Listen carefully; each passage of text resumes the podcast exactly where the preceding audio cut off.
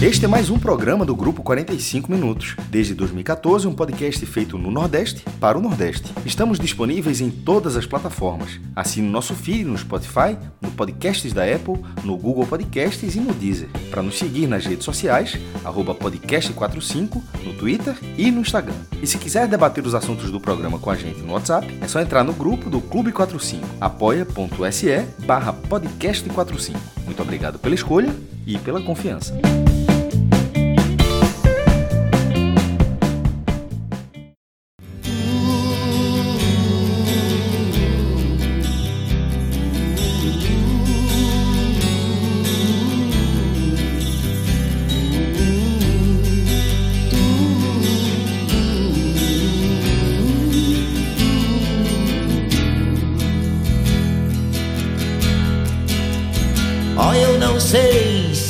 Antigos que diziam em seus papiros, Papion já me dizia que nas torturas toda carne se trai. E normalmente, comumente, fatalmente, felizmente, displicentemente o nervo se contrai.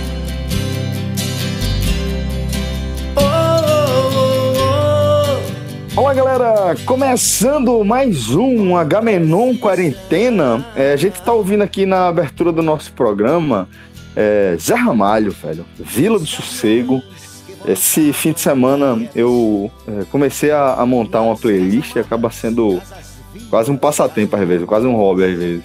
E é um dos primeiros é, artistas que, que eu peguei para fazer uma, uma maratona assim para escolher música foi Zé Ramalho. Eu fiquei impressionado com a quantidade de música que eu acabei cantando junto com, com Zé Ramalho. E Vila do Sossego é, foi uma delas, né? Uma das músicas que, que eu nem sempre lembro na hora de, de, fazer alguma referência. Dificilmente vai ser uma música que eu vou lembrar de primeira, relacionada de primeira com Zé Ramalho, mas foi uma das músicas que eu tava prestando atenção na letra, tava prestando atenção também na métrica e na forma como ele entrega a, a letra da música.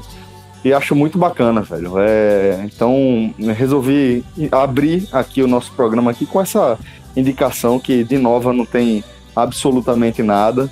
É, sem dúvida é um dos clássicos aqui da nossa música regional, da música popular brasileira como um todo. E se trata de um artista é, enorme, né? Falando aí é, de Zé Ramalho, que tem uma história de vida é, bem marcante também e que é, tem um, um, jeito bem peculiar, eu diria, de, de entregar a sua, a sua, sua arte, né? Ele é meio que. Muitas vezes ele acaba declamando como, como uma poesia e é, faz isso de forma que não é piegas, né? Que eu acho que isso, por vezes, assim, acaba batendo na trave ali, indo, indo pro limite de fazer alguma coisa mais brega, mas acho que ele faz isso é, com, com um requinte, eu diria. Se é que requinte também, também não é brega. Ele já passou um pouquinho desse limite algumas vezes, sobretudo quando ele decide fazer algumas regravações, ele gosta, tem essa característica na obra dele de fazer discos inteiros, é, regravando, muitas vezes ele regrava traduzindo, então acaba às vezes dando um passinho para lá, outro para cá, mas o que também não tem qualquer problema. E é um dos caras assim que eu mais passei tempos na minha vida escutando. Eu tive uma fase na minha vida que eu escutava Zé Ramalho diariamente. Tem um CD duplo dele, Antologia Acústica. É um CD com a capa branca. Amiga, esse CD, eu não sei como é, já vem furado, né? Mas eu não sei como é que eu não fiz outro furo nele porque foi um dos CDs que eu mais ouvi na minha vida. E eu tenho uma grande lacuna. Eu nunca vi um show de Zé Ramalho. Eu não Bom, também, assim, também porque... não, Fred. Também não, impressionante, velho.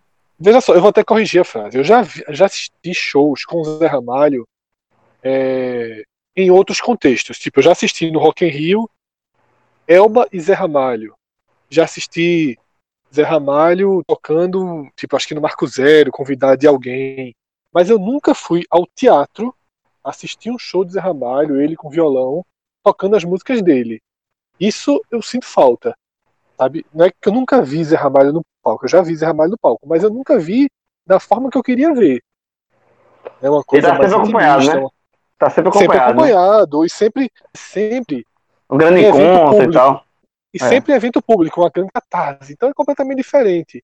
É você ficar esperando tocar Frevo Mulher para sair cantando e, e, Porque esses grandes eventos você fica esperando as músicas que fazem com que as pessoas explodam, né? É diferente, completamente diferente a relação de um show no teatro em que você fica esperando a música que você mais gosta e não a música que vai fazer o teatro inteiro cantar.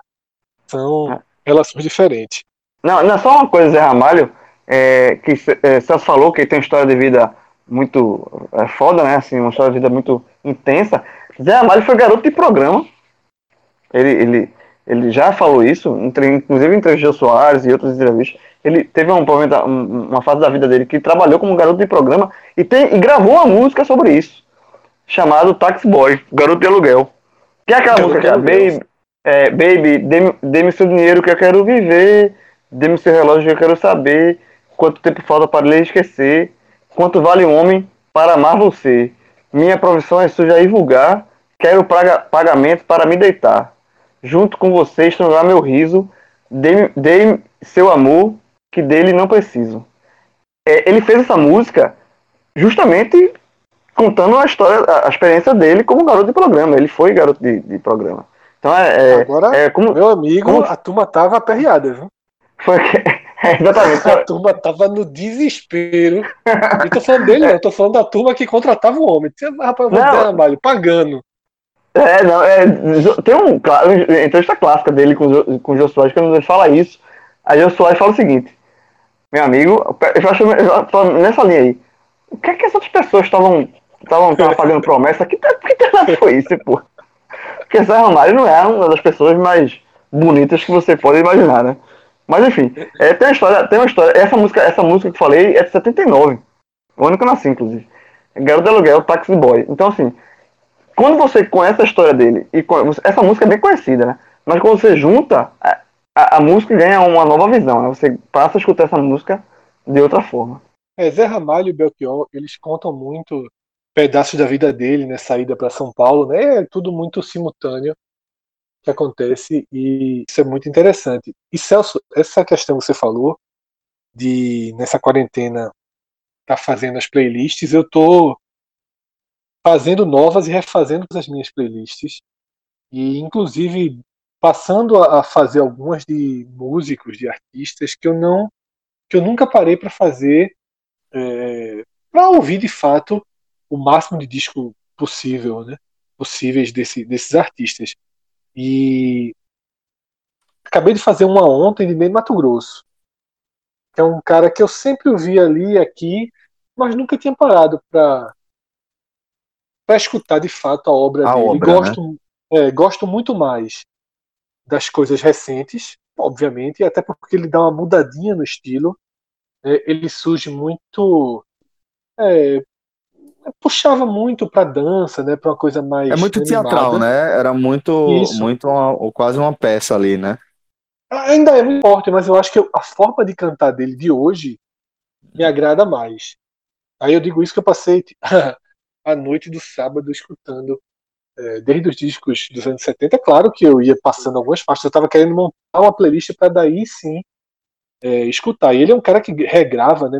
Basicamente a obra dele é uma obra, ele não é um compositor, né? É uma obra de regravações. Interpretações. Tem muitos né? clássicos, é, tem muitos clássicos da música brasileira ali por dentro, né? Seja do da MPB, do rock and roll, tem versões dele. Ele namorou com Cazuza, né? Então tem as músicas Isso. da fase que ele que ele namorava com Cazuza. Tem uma música chamada Dia dos Namorados, inclusive, que são os dois cantando. E tem sido a experiência. Eu fiz, eu fiz essa, essa playlist de Ney Mato Grosso e fiz uma de Oswaldo Montenegro.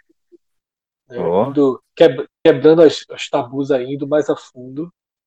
E também encontrei muita coisa. Também é um cara que regrava muito, apesar Ô, de ser compositor, né? Encontrei é, muita coisa bonita que tem acontecido comigo também é, nessa, nessas montagens de playlist é fazer meio que uma recategorização, né? A gente pega algumas, algumas músicas mais antigas que é, na, eu colocaria sem pensar né, na categoria de rock nacional, e hoje, quando eu vou ver, eu estou colocando ali é, alguns, alguns clássicos aí do, do rock nacional no meio de, de alguns MPBs, e a gente até já, já passou é, por, por esse debate rapidamente aqui, como o rock nacional ele bebe muito da, da fonte do, do, do, da MPB, né?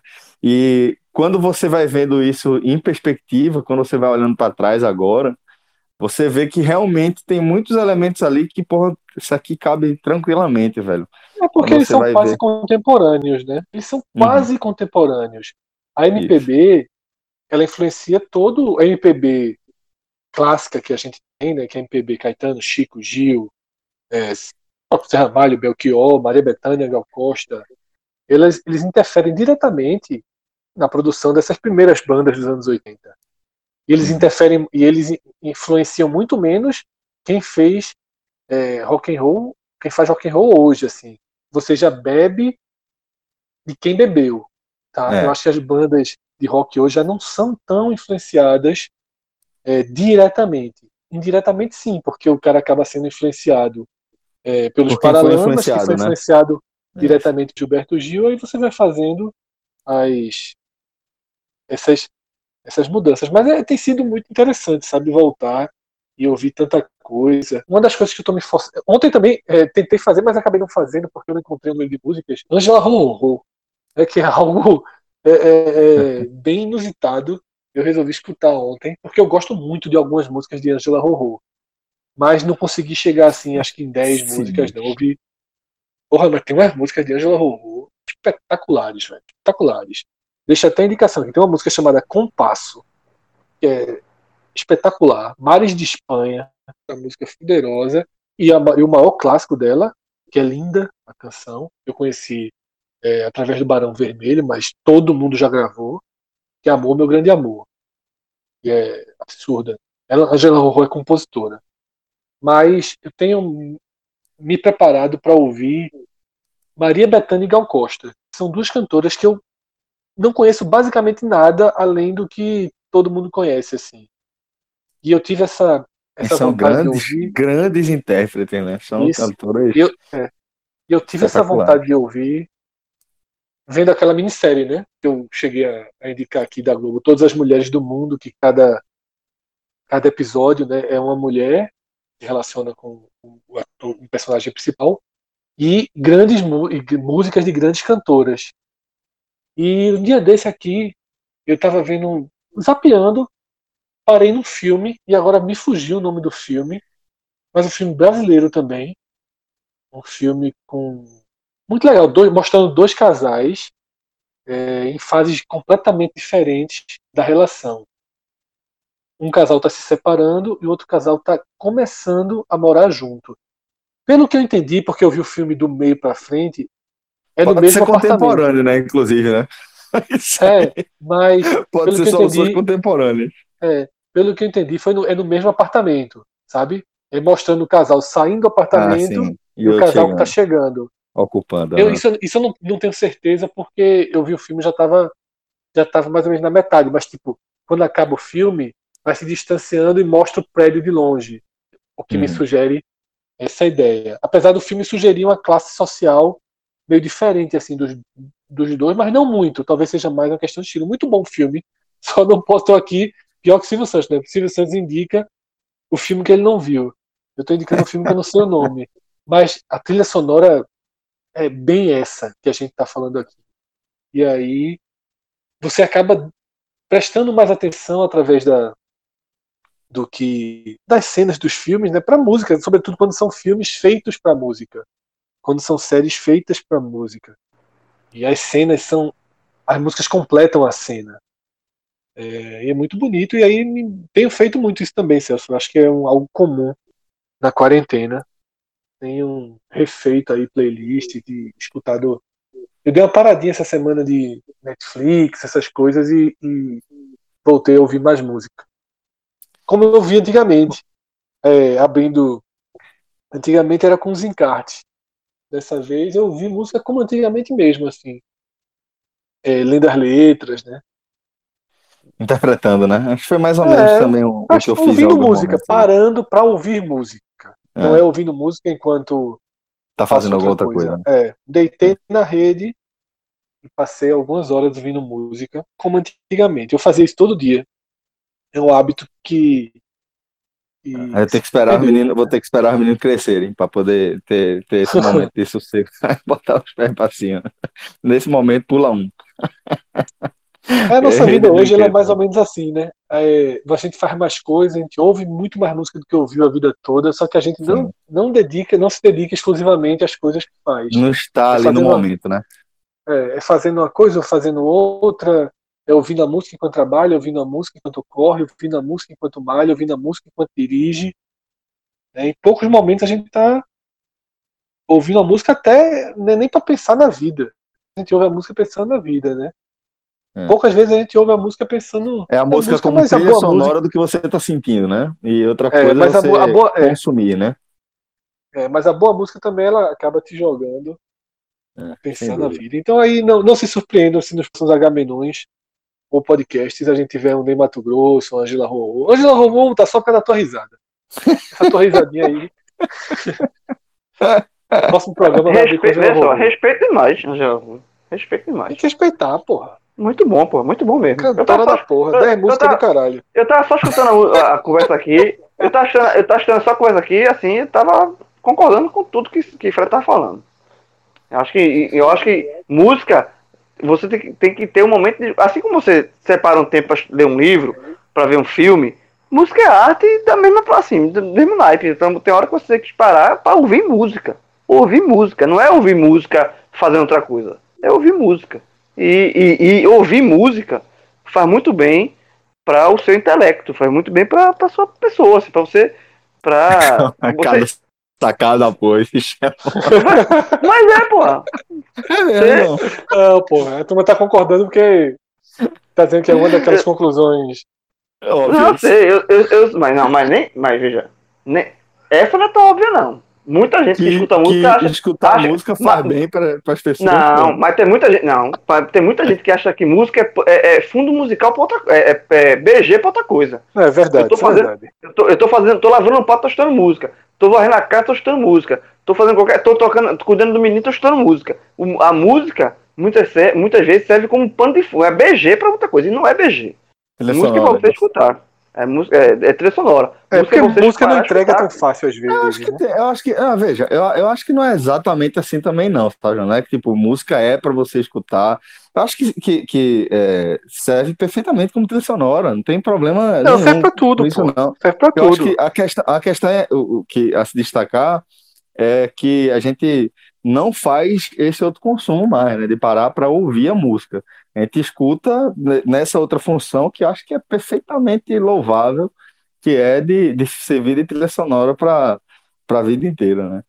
Então acho que é muito disso aí. Tem a, a função que é, é, você escutar a música de forma exclusiva ali, interpretar, mas essa essa outra de fazer é, a música de, de plano de fundo, de trilha sonora, acho que é perfeitamente é, cabível também aí na, na nossa rotina. E sobre. De sobre consultório de dentista, sala de espera, corredor de shopping, tudo, corredor de supermercado. De, de, de, de, cozinha, o que quer que for, você. Antigamente, antigamente era até é, elevador. Também. Assessorista de elevador. elevador é. Que é a música é. clássica normalmente, né? Exatamente. É, tem a música, a música do elevador, que é o assessorista de elevador. Mas Exatamente. assim, é, acho que, que fica, vale também, da mesma forma que a gente está debatendo aí em relação à música, a gente pode ampliar essa, essa sugestão para basicamente qualquer experiência, né? Que é de você realmente é, é, prestar atenção, né? O máximo de atenção que você conseguir na experiência como um todo, né? É, seja quando a gente está comendo e ouvindo música, por exemplo, ouvindo algum podcast, é, seja quando a gente está dirigindo mesmo, de fato, prestar atenção no dirigir. Lógico que tem cenário de cenário, né? Você é, de, de uma hora da tarde parado no trânsito, no sol da Gamenon, é, não é uma experiência para você curtir, para você usar essa frase que Fred adora, para você desfrutar. Mas é, para basicamente qualquer cenário a gente consegue ter uma, uma mudança é, prática na, da nossa experiência a partir de uma, de uma atenção mais profunda na, na experiência propriamente dita, sabe? E música, acho que é, é, uma boa forma de começar, né? Porque leva a gente para dentro da nossa cabeça, né? tem muito esse poder, porque a música, quando você assiste televisão, né, ou seja lá qual for o formato da tela que você está tá assistindo, você meio que se projeta para algum outro lugar. E acho que quando a gente escuta a música, a gente é projetado para dentro de nós mesmos. E isso é um, uma coisa muito poderosa, é uma ferramenta muito poderosa e faz com que a gente comece a ter mais familiaridade com essa questão de estar de fato no lugar onde a gente está, vivendo a experiência que a gente está vivendo ali, Fred. Mas você é a música, é, é, é, a música não necessariamente como entretenimento no significado mais literal da palavra entreter, né?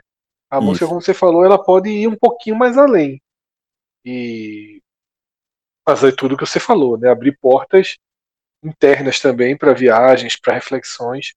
É muito legal, é muito raro, mas é muito legal. Pois fazer é, isso, é... poder fazer isso, né? Os tempos. Não, os tempos nos fazem tentar fazer duas ou três coisas ao mesmo tempo. Eu acho até que a gente, de certa forma, acaba conseguindo, né? Porque assim tem sido as novas gerações. Eu não sei se, se um garoto de 18 anos ele vai conseguir algum dia na vida dele parar e só ouvir música. É né? porque ele não teve essa. Ele já foi criado em outra aceleração, né? em outro em ritmo. outro ritmo, exatamente. exatamente. É, ele, a Fred, gente, a hoje, foi ser bem franco, do... eu, eu, eu me dou por satisfeito quando eu consigo lavar louça e ouvir alguma coisa, música ou podcast, porque eu, eu é, como é uma atividade meio que de repetição, você não tem que estar tá prestando tanta atenção no que está fazendo. Tem vários momentos que eu fico muito mais é, imerso no que eu tô consumindo do que no que eu tô fazendo, lógico, propriamente lógico. dito, sabe? Mas outro é, dia, outro falou, dia, é uma atividade ideia, que permite. Eu, é. Permite, perfeito. Outro dia, outro dia, mais conhecido como ontem ou foi anteontem, você fica meio perdido aí, eu joguei a faquinha de, de cortar legume no lixo, pô, no lixinho do, da, da, da pia. Tava ouvindo alguma coisa, tá descascando cebola, joguei a faquinha junto com a casca e, meu irmão, passei um tempão procurando. Depois que quando eu fui jogar o lixo, eu falei, caralho, onde tava esse negócio, velho? E isso mostra como a gente às vezes fica completamente off, né? Você tá ali só o corpo e o espírito e a cabeça tá, tá em outra em outra dimensão. É porque, Celso, é, a própria forma com que a mídia chega já traz isso. É, veja o que a gente está fazendo. Né? A gente está fazendo playlists. Para que a gente está fazendo playlists? Para que da próxima vez que a gente for ouvir, já tenha o nosso extrato ali. Enquanto no nosso, na nossa infância adolescência e juventude, é, antes do CD, sobretudo, né, no, nesse período que a gente teve CD, a gente tinha que ouvir música com mais paciência, porque era muito chato você ficar levantando para colocar a agulha no ponto certo ou ficar adiantando a fita para o ponto certo. E mesmo era, acesso vezes, à, à fita e ao disco eram era muito, muito mais, mais raro. difíceis, pô, muito Isso. mais raro. Então você colocava basicamente disco... rádio e MTV, né? É, você colocava o disco para ouvir e você escutava o disco. Uhum. Você colocava a fita, você escutava a fita. Claro que se você tivesse uma música que você gostasse muito, você ia lá uma segunda vez, mas era muito mais comum ouvir é, é, a obra inteira, né? E aí você acabava e, e, discos, e até por conta disso, fazer isso. E os discos eram feitos por conta disso, eram feitos neste sentido. Era, os discos tinham uma unidade. Uma a obra, primeira né? era uma obra, como a primeira, alguns discos, não todos, mas alguns discos, é, a primeira música casar com a segunda, o lado A tinha um, era um lado, às vezes, uma, uma, com música mais, mais a, a, a, aceleradas, o lado B era com música é, mais intimistas. O disco era pensado. O disco, era, pensado, o disco era, tudo era pensado. É. Hoje até esse formato ele está sendo reestudado, né? A gente tem visto aí como é, já virou é, padrão novamente artistas lançarem singles ou lançarem é, álbuns com álbuns, é, é até difícil dizer álbum, não, mas tipo lançam é, é, no seu, nos seus canais, nas suas plataformas, três, quatro músicas e aí vão se somando e depois fecha a obra. E eu acho que isso fala muito sobre, de alguma forma, sobre esse novo normal, né? É, é, ainda que seja um, um, normal que já ficou um pouco para trás, é, certamente o novo normal ele é, vai seguir a partir daí, né? E em, em se tratando aí é, de, do novo normal, a gente está com, com essa série é, dentro da, no, da nossa série especial Quarentena, a gente está com a, uma série de programas é, também especiais é, que a gente está tratando como o novo normal, né? Como é que vai ser o mundo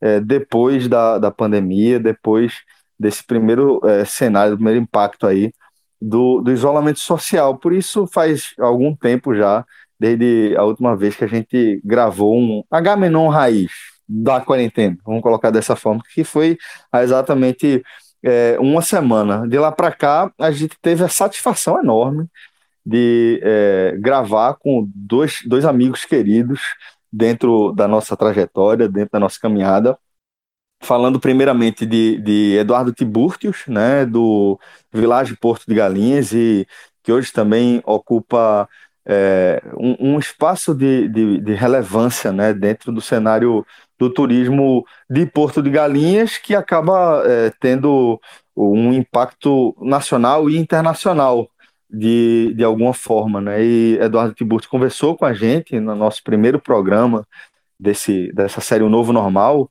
sobre os desafios do turismo, né, que vai ser aí uma das últimas cadeias é, a, a, voltar às suas atividades a pleno vapor, certamente com configurações completamente diferentes, mas é, a pleno vapor também. E tivemos essa conversa deliciosa com o Eduardo Tiburcio, muito esclarecedora, que vai é, que conversa com a gente para bem além do turismo. Conversamos também com o nosso querido Lito Melo, é, do Shining Box, né, com muitos anos também de experiência, principalmente nesse formato de delivery, né, restaurante delivery, que foi o tema é, dessa, desse segundo programa, dessa série Novo Normal, algo que também acaba sendo bem pertinente diante desse cenário que a gente está vivendo, né? O delivery, ele meio que é uma atividade essencial e está cada vez mais claro isso para a gente e a gente começou a conversar sobre como esse mercado ele vai se ampliar certamente, mas que mesmo ele, que é considerado uma atividade essencial, é, ele sofreu um impacto que acarreta de forma muito dura também é, toda a cadeia é, produtiva. Então também fica essa indicação para vocês que que estão é, consumindo aí nossos conteúdos, né? vale a pena dar uma chance para essa série Os dois normal. programas ficaram muito elogiados, muito inclusive. É, os dois programas foram assim é, muito interessantes de gravar. Sim, a gente demais. gravava, é, não era com pergunta pronta. A gente não grava com pergunta pronta. A hum. nossa única pergunta pronta é a primeira. Que é a pergunta para abrir o programa. quando, depois, quando acha. é, depois a gente vai conversando, né? Isso. E o que eu gostei muito foi que os dois programas eles evoluíram é, com, a, com a lógica de uma conversa que vai andando e chegando aos pontos necessários. Né? A gente vai evoluindo com a situação atual, com as alternativas e até para uma projeção mais futura. Foi, foi bem interessante e essa próxima semana agora, né, que a gente começa com esse programa Raiz, a gente vai para um segmento que, segundo o próprio Eduardo, é o né, último. Do, do, turismo, ele colocou o seguinte: o turismo é por muitos considerado o mais abalado de todos, mas ele coloca um abaixo.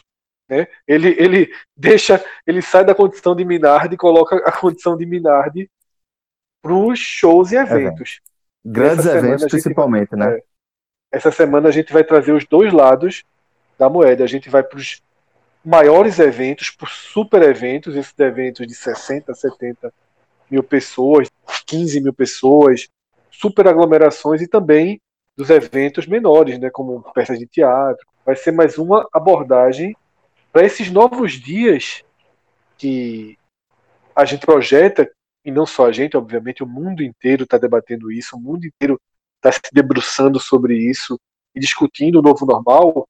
Mas aí, Celso, abrindo até é, é, uma atualização, esse final de semana chegaram imagens, uma de Milão e uma de um, de um lugar nos Estados Unidos que está me fugindo agora, que é o velho normal, né?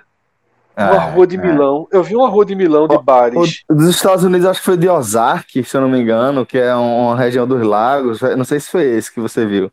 Eu vi uma piscina, eu vi uma piscina é esse, dessas piscinas esse, públicas completamente tomada de gente. Piscinão de Ramos. Piscinão de Ramos, total. E de Milão, via a principal rua de bares e restaurantes de Milão, assim, num dia comum. A turma, a turma, a turma, a turma não aprende não, né? A turma é, é. irmão. Assim, Ô, João, recentemente eu estava tava revendo um, um documentário sobre é, a Segunda Guerra Mundial. E é, é impressionante, assim, como é, a, a, partir da, da, da, perspectiva que a gente tem mais para frente, né? Como, como é, foram claros os sinais é, de que era preciso se, se caminhar para uma direção e que a população, os governos, os políticos decidiram caminhar por outra. Né? Quase aquela coisa de, de, de filme de, de terror dos anos 90 nos Estados Unidos, né? aquela coisa mais absurda possível, você escolhe se colocar na situação mais delicada possível para acabar. É o cara que se esconde, que se o cara corre de Jason, aí vai se esconder, se esconde numa, numa, é, debaixo da cama ou, numa, ou é, atrás da cortina num, num, num quarto sozinho. Fecha a porta e fica sozinho no quarto sem ter saída. É, é exatamente nessa, nessa linha. E aí é, é, eu, eu fiquei muito com essa impressão de que é, em algum momento ali, ali na frente, acho que não vai demorar, não. A gente vai começar a, olhar para trás assim e, e, e ficar com vergonha de algumas decisões que, que estão sendo tomadas agora, como essas que você citou aí. Mas também, Celso, tem o oposto. A gente, quando a gente sempre que a gente fala de, de eventos, de shows, a gente lembra aquela conversa que a gente teve no, no programa passado, né? Da, da, dos carros, né? Da fazer um show com os carros. Que Cássio, inclusive, é, é um. Realidade. É um é realidade. Não, veja, teve um, teve um, acho que foi é, na Lituânia, um, um, país desse assim, é, que teve o campeonato de futebol voltou sem público, mas aí um time colocou o telão e no estacionamento do clube, a turma assistindo o jogo é, no carro, dentro do carro. Estônia, né? Eu tô no carro. É, eu, tô, eu não tô querendo ser o chato, não, mas porra. É, é uma, Premier, né, jovem, em casa? É, a turma foi pro carro, a turma foi buzinando. É, porra. Tem situações, tem situações onde de repente o cara vai. Pô, de, até depois de tanto tempo recluso, o cara vai querer eventualmente participar, ir para um drive-in desse tal, se interessar. Não porque nunca foi para um drive-in, ou também porque, pô, eu quero fazer alguma coisa fora de casa. Daquela estilo, eu não aguento mais fazer nada de casa. Mas, de uma forma geral, é, é um, pô, ver um jogo num, num drive-in é, é, foda. Aí, meu irmão, aí a turma também aí começa a ficar aqui, na, vai ficar over. Tudo, não precisa ser tudo drive-in, não, pô. Daqui a pouco vai ter supermercado drive-in. Caso faz a compra, não precisa nem sair do carro. Ah, tu, vai, tu, tirar, tu, tu, tu, tirar teu carro, ir pra sede do estacionamento para xingar a entrada de Ronaldo, porque com cinco substituições ele entra. Não, pô, e abusinar. Não, ó, se, eu tô, se eu tô dizendo que alguém ia abusinar num show, num jogo, pelo amor de Deus. Eu tô vendo. Tan, tan, tan, tan, tan, tan, pelo Meu irmão, eu vi essa foto aí, João. Eu discordei demais, mas. Não vou bater nessa tecla mais, não. Eu, a minha parte eu já fiz. É, eu vi uma imagem do Papa, né? e na praça estava super organizado. As pessoas estavam bem distantes. Hoje teve pela primeira vez o Papa. Meu Deus. Caramba, Fred, chega, tu é um susto aí. Meio que se fosse missa desse jeito, porque a gente não, já, teve, entra... já tiveram várias missas do, desse jeito. Só não do foi Papa, do Papa não, do não, Papa, do Papa não. Sim, por isso que eu falei, na hora que falasse do Papa, eu cheguei assim, não é possível. Não é possível. Não, do Papa as pessoas estavam na praça, mas com uma distância enorme entre elas. Tinha bem, bem pouca gente. Né? Mas é, as pessoas numa tentativa de, de, de, realmente ser simbólico, né? O Papa voltar a, a, a saudar, né? As, as pessoas que vão ali para debaixo.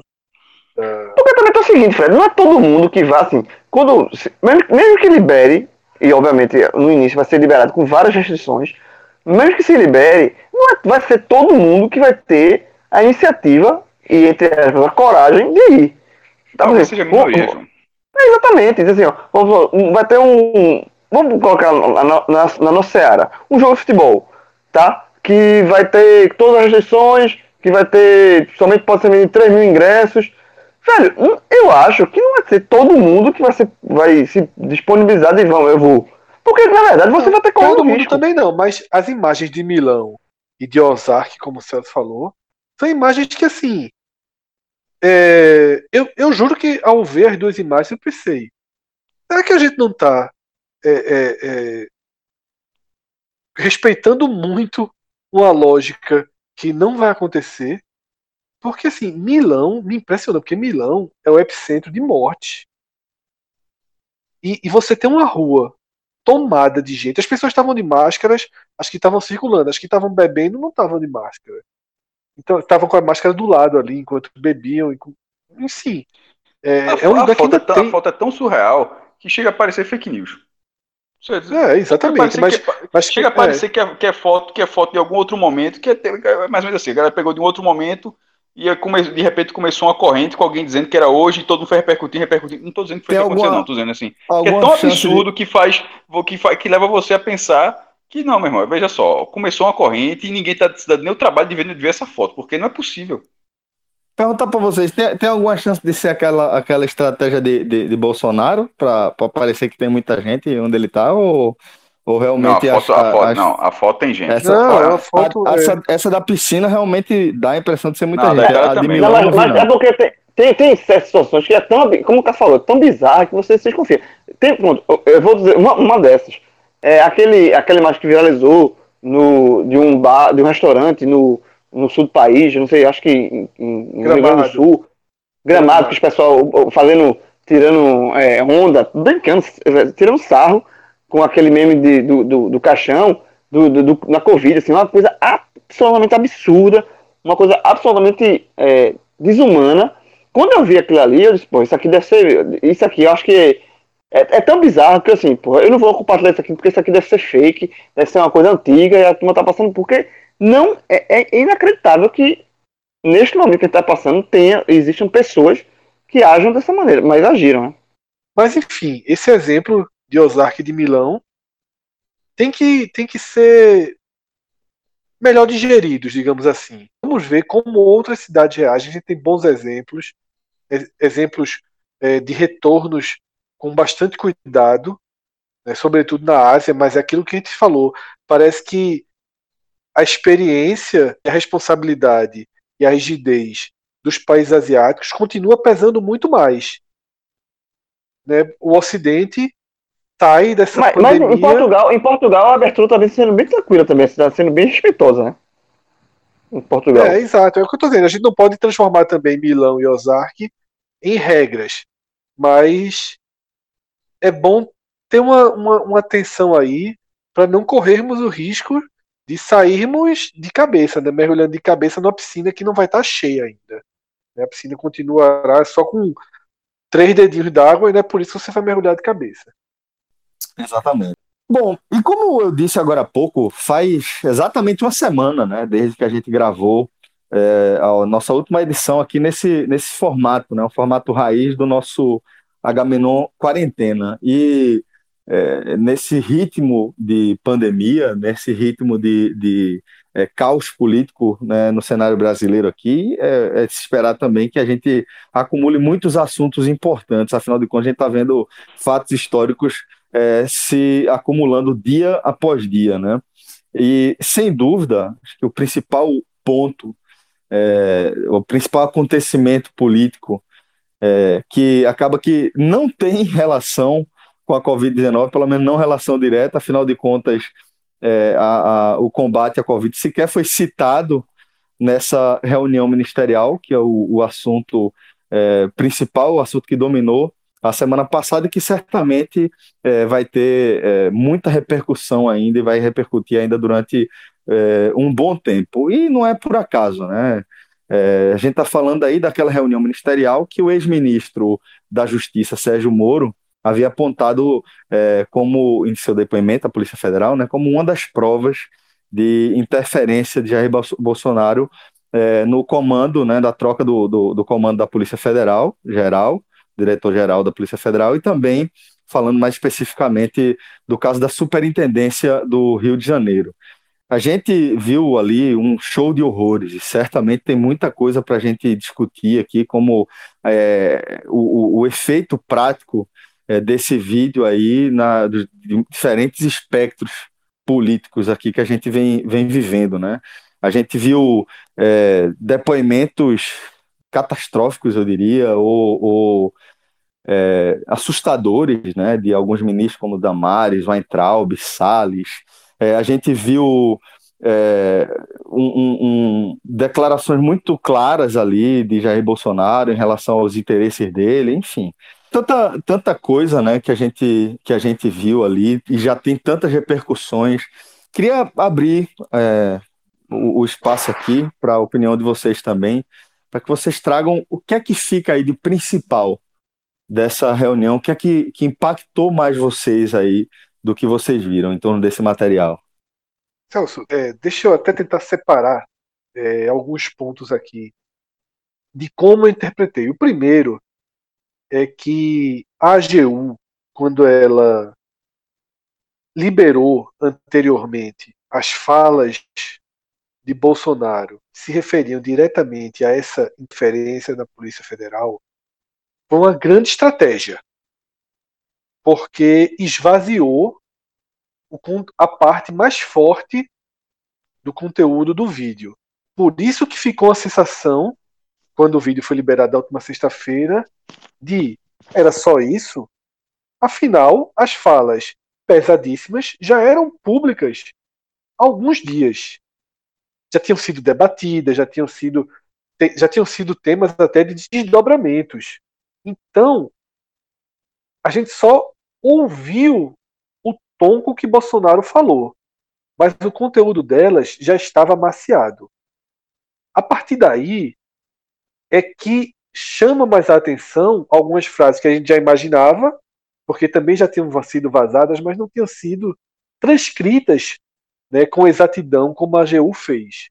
Então, a AGU ela foi bem eficiente, digamos assim, na tentativa de defender o presidente, porque ela mesclou a intensidade do conteúdo. Se nada tivesse sido vazado e na sexta-feira o Brasil tivesse escutado aquelas frases. Diluiu, né, falaria, Fred? Diluiu, diluiu a pancada. A gente estaria uhum. falando só daquelas frases. A gente não estaria falando de Salles, a gente não, tá, não estaria falando de Damares, porque o peso da interferência ficou muito claro ali. Uhum. Muito claro. Mas até as respostas de Bolsonaro dizendo que era para segurança, tudo isso já veio antes. E tudo isso, Bolsonaro, como eu falei, os desdobramentos já tinham acontecido antes da divulgação do vídeo. A ordem dos fatores pesou muito. E por isso criou essa sensação de que faltou algo mais forte no vídeo para essa apuração e na verdade não faltou, tá? É, em relação à investigação, em relação ao tema de interferência na PF, assim, é aquele ponto de só não ver quem não quer.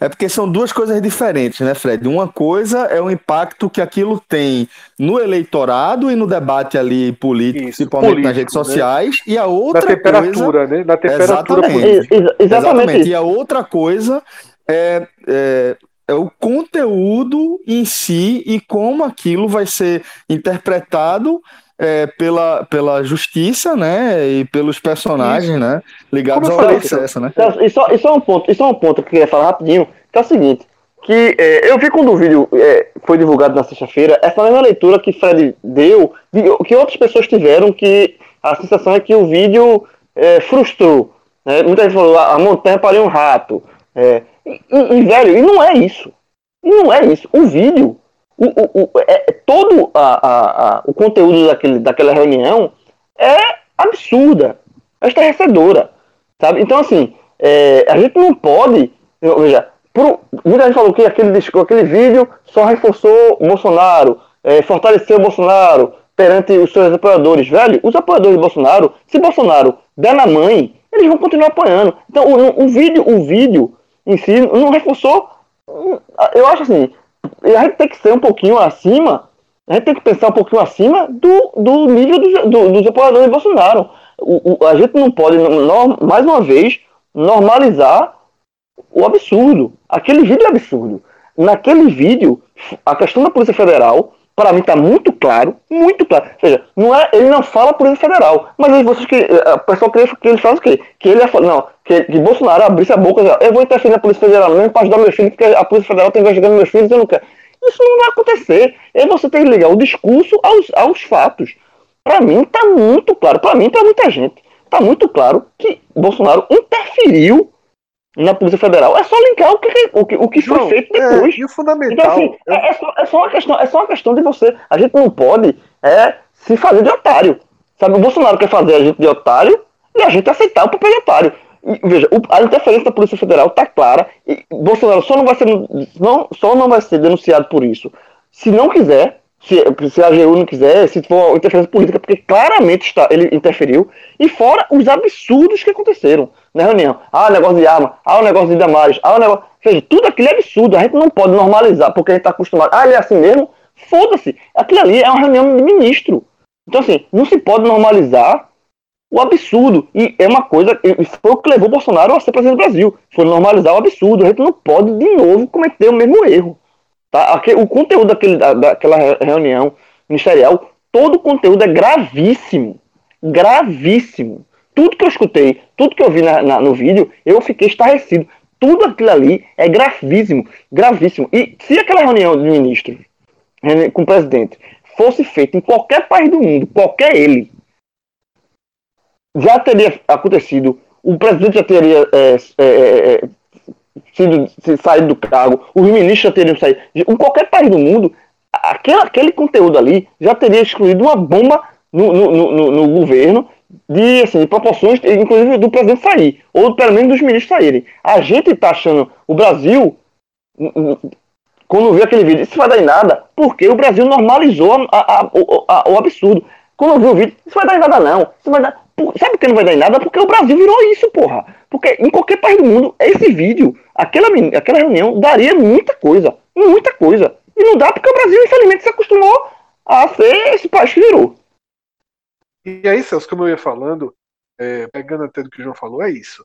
A sensação veio por quê? Porque os desdobramentos já tinham acontecido. Então, veio muito envelhecida essa questão da Polícia Federal.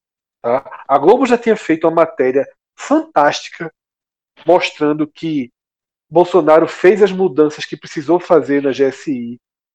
Então, que não tinha essa na sua segurança pessoal. A Globo já tinha desconstruído até mesmo a defesa de Bolsonaro. Então, isso tudo já veio mastigado, diluído, e por isso que o foco acabou indo para outras questões. O foco acabou indo para Damares, o foco acabou indo para Salles. Né? Não tinha sido vazado o que Salles falou. Veja por isso como Salles ganhou a repercussão. Porque o do ministro da Educação já tinha sido vazado. O de Damares já tinha sido vazado. O de Salles não.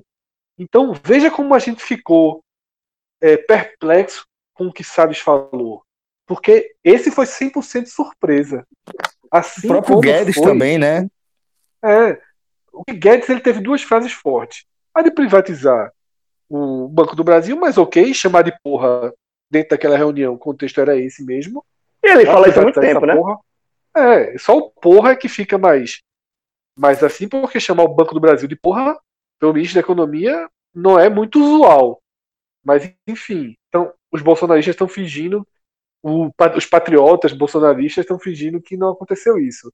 Mas tem a outra parte muito dura dele, que é ajudar os pequenos empresários não vai adiantar muito. A gente tem prejuízo se ajudar os pequenos empresários e a gente lucra se ajudar os grandes empresários. Essa frase dele também é bem forte. Mas eu pego no que.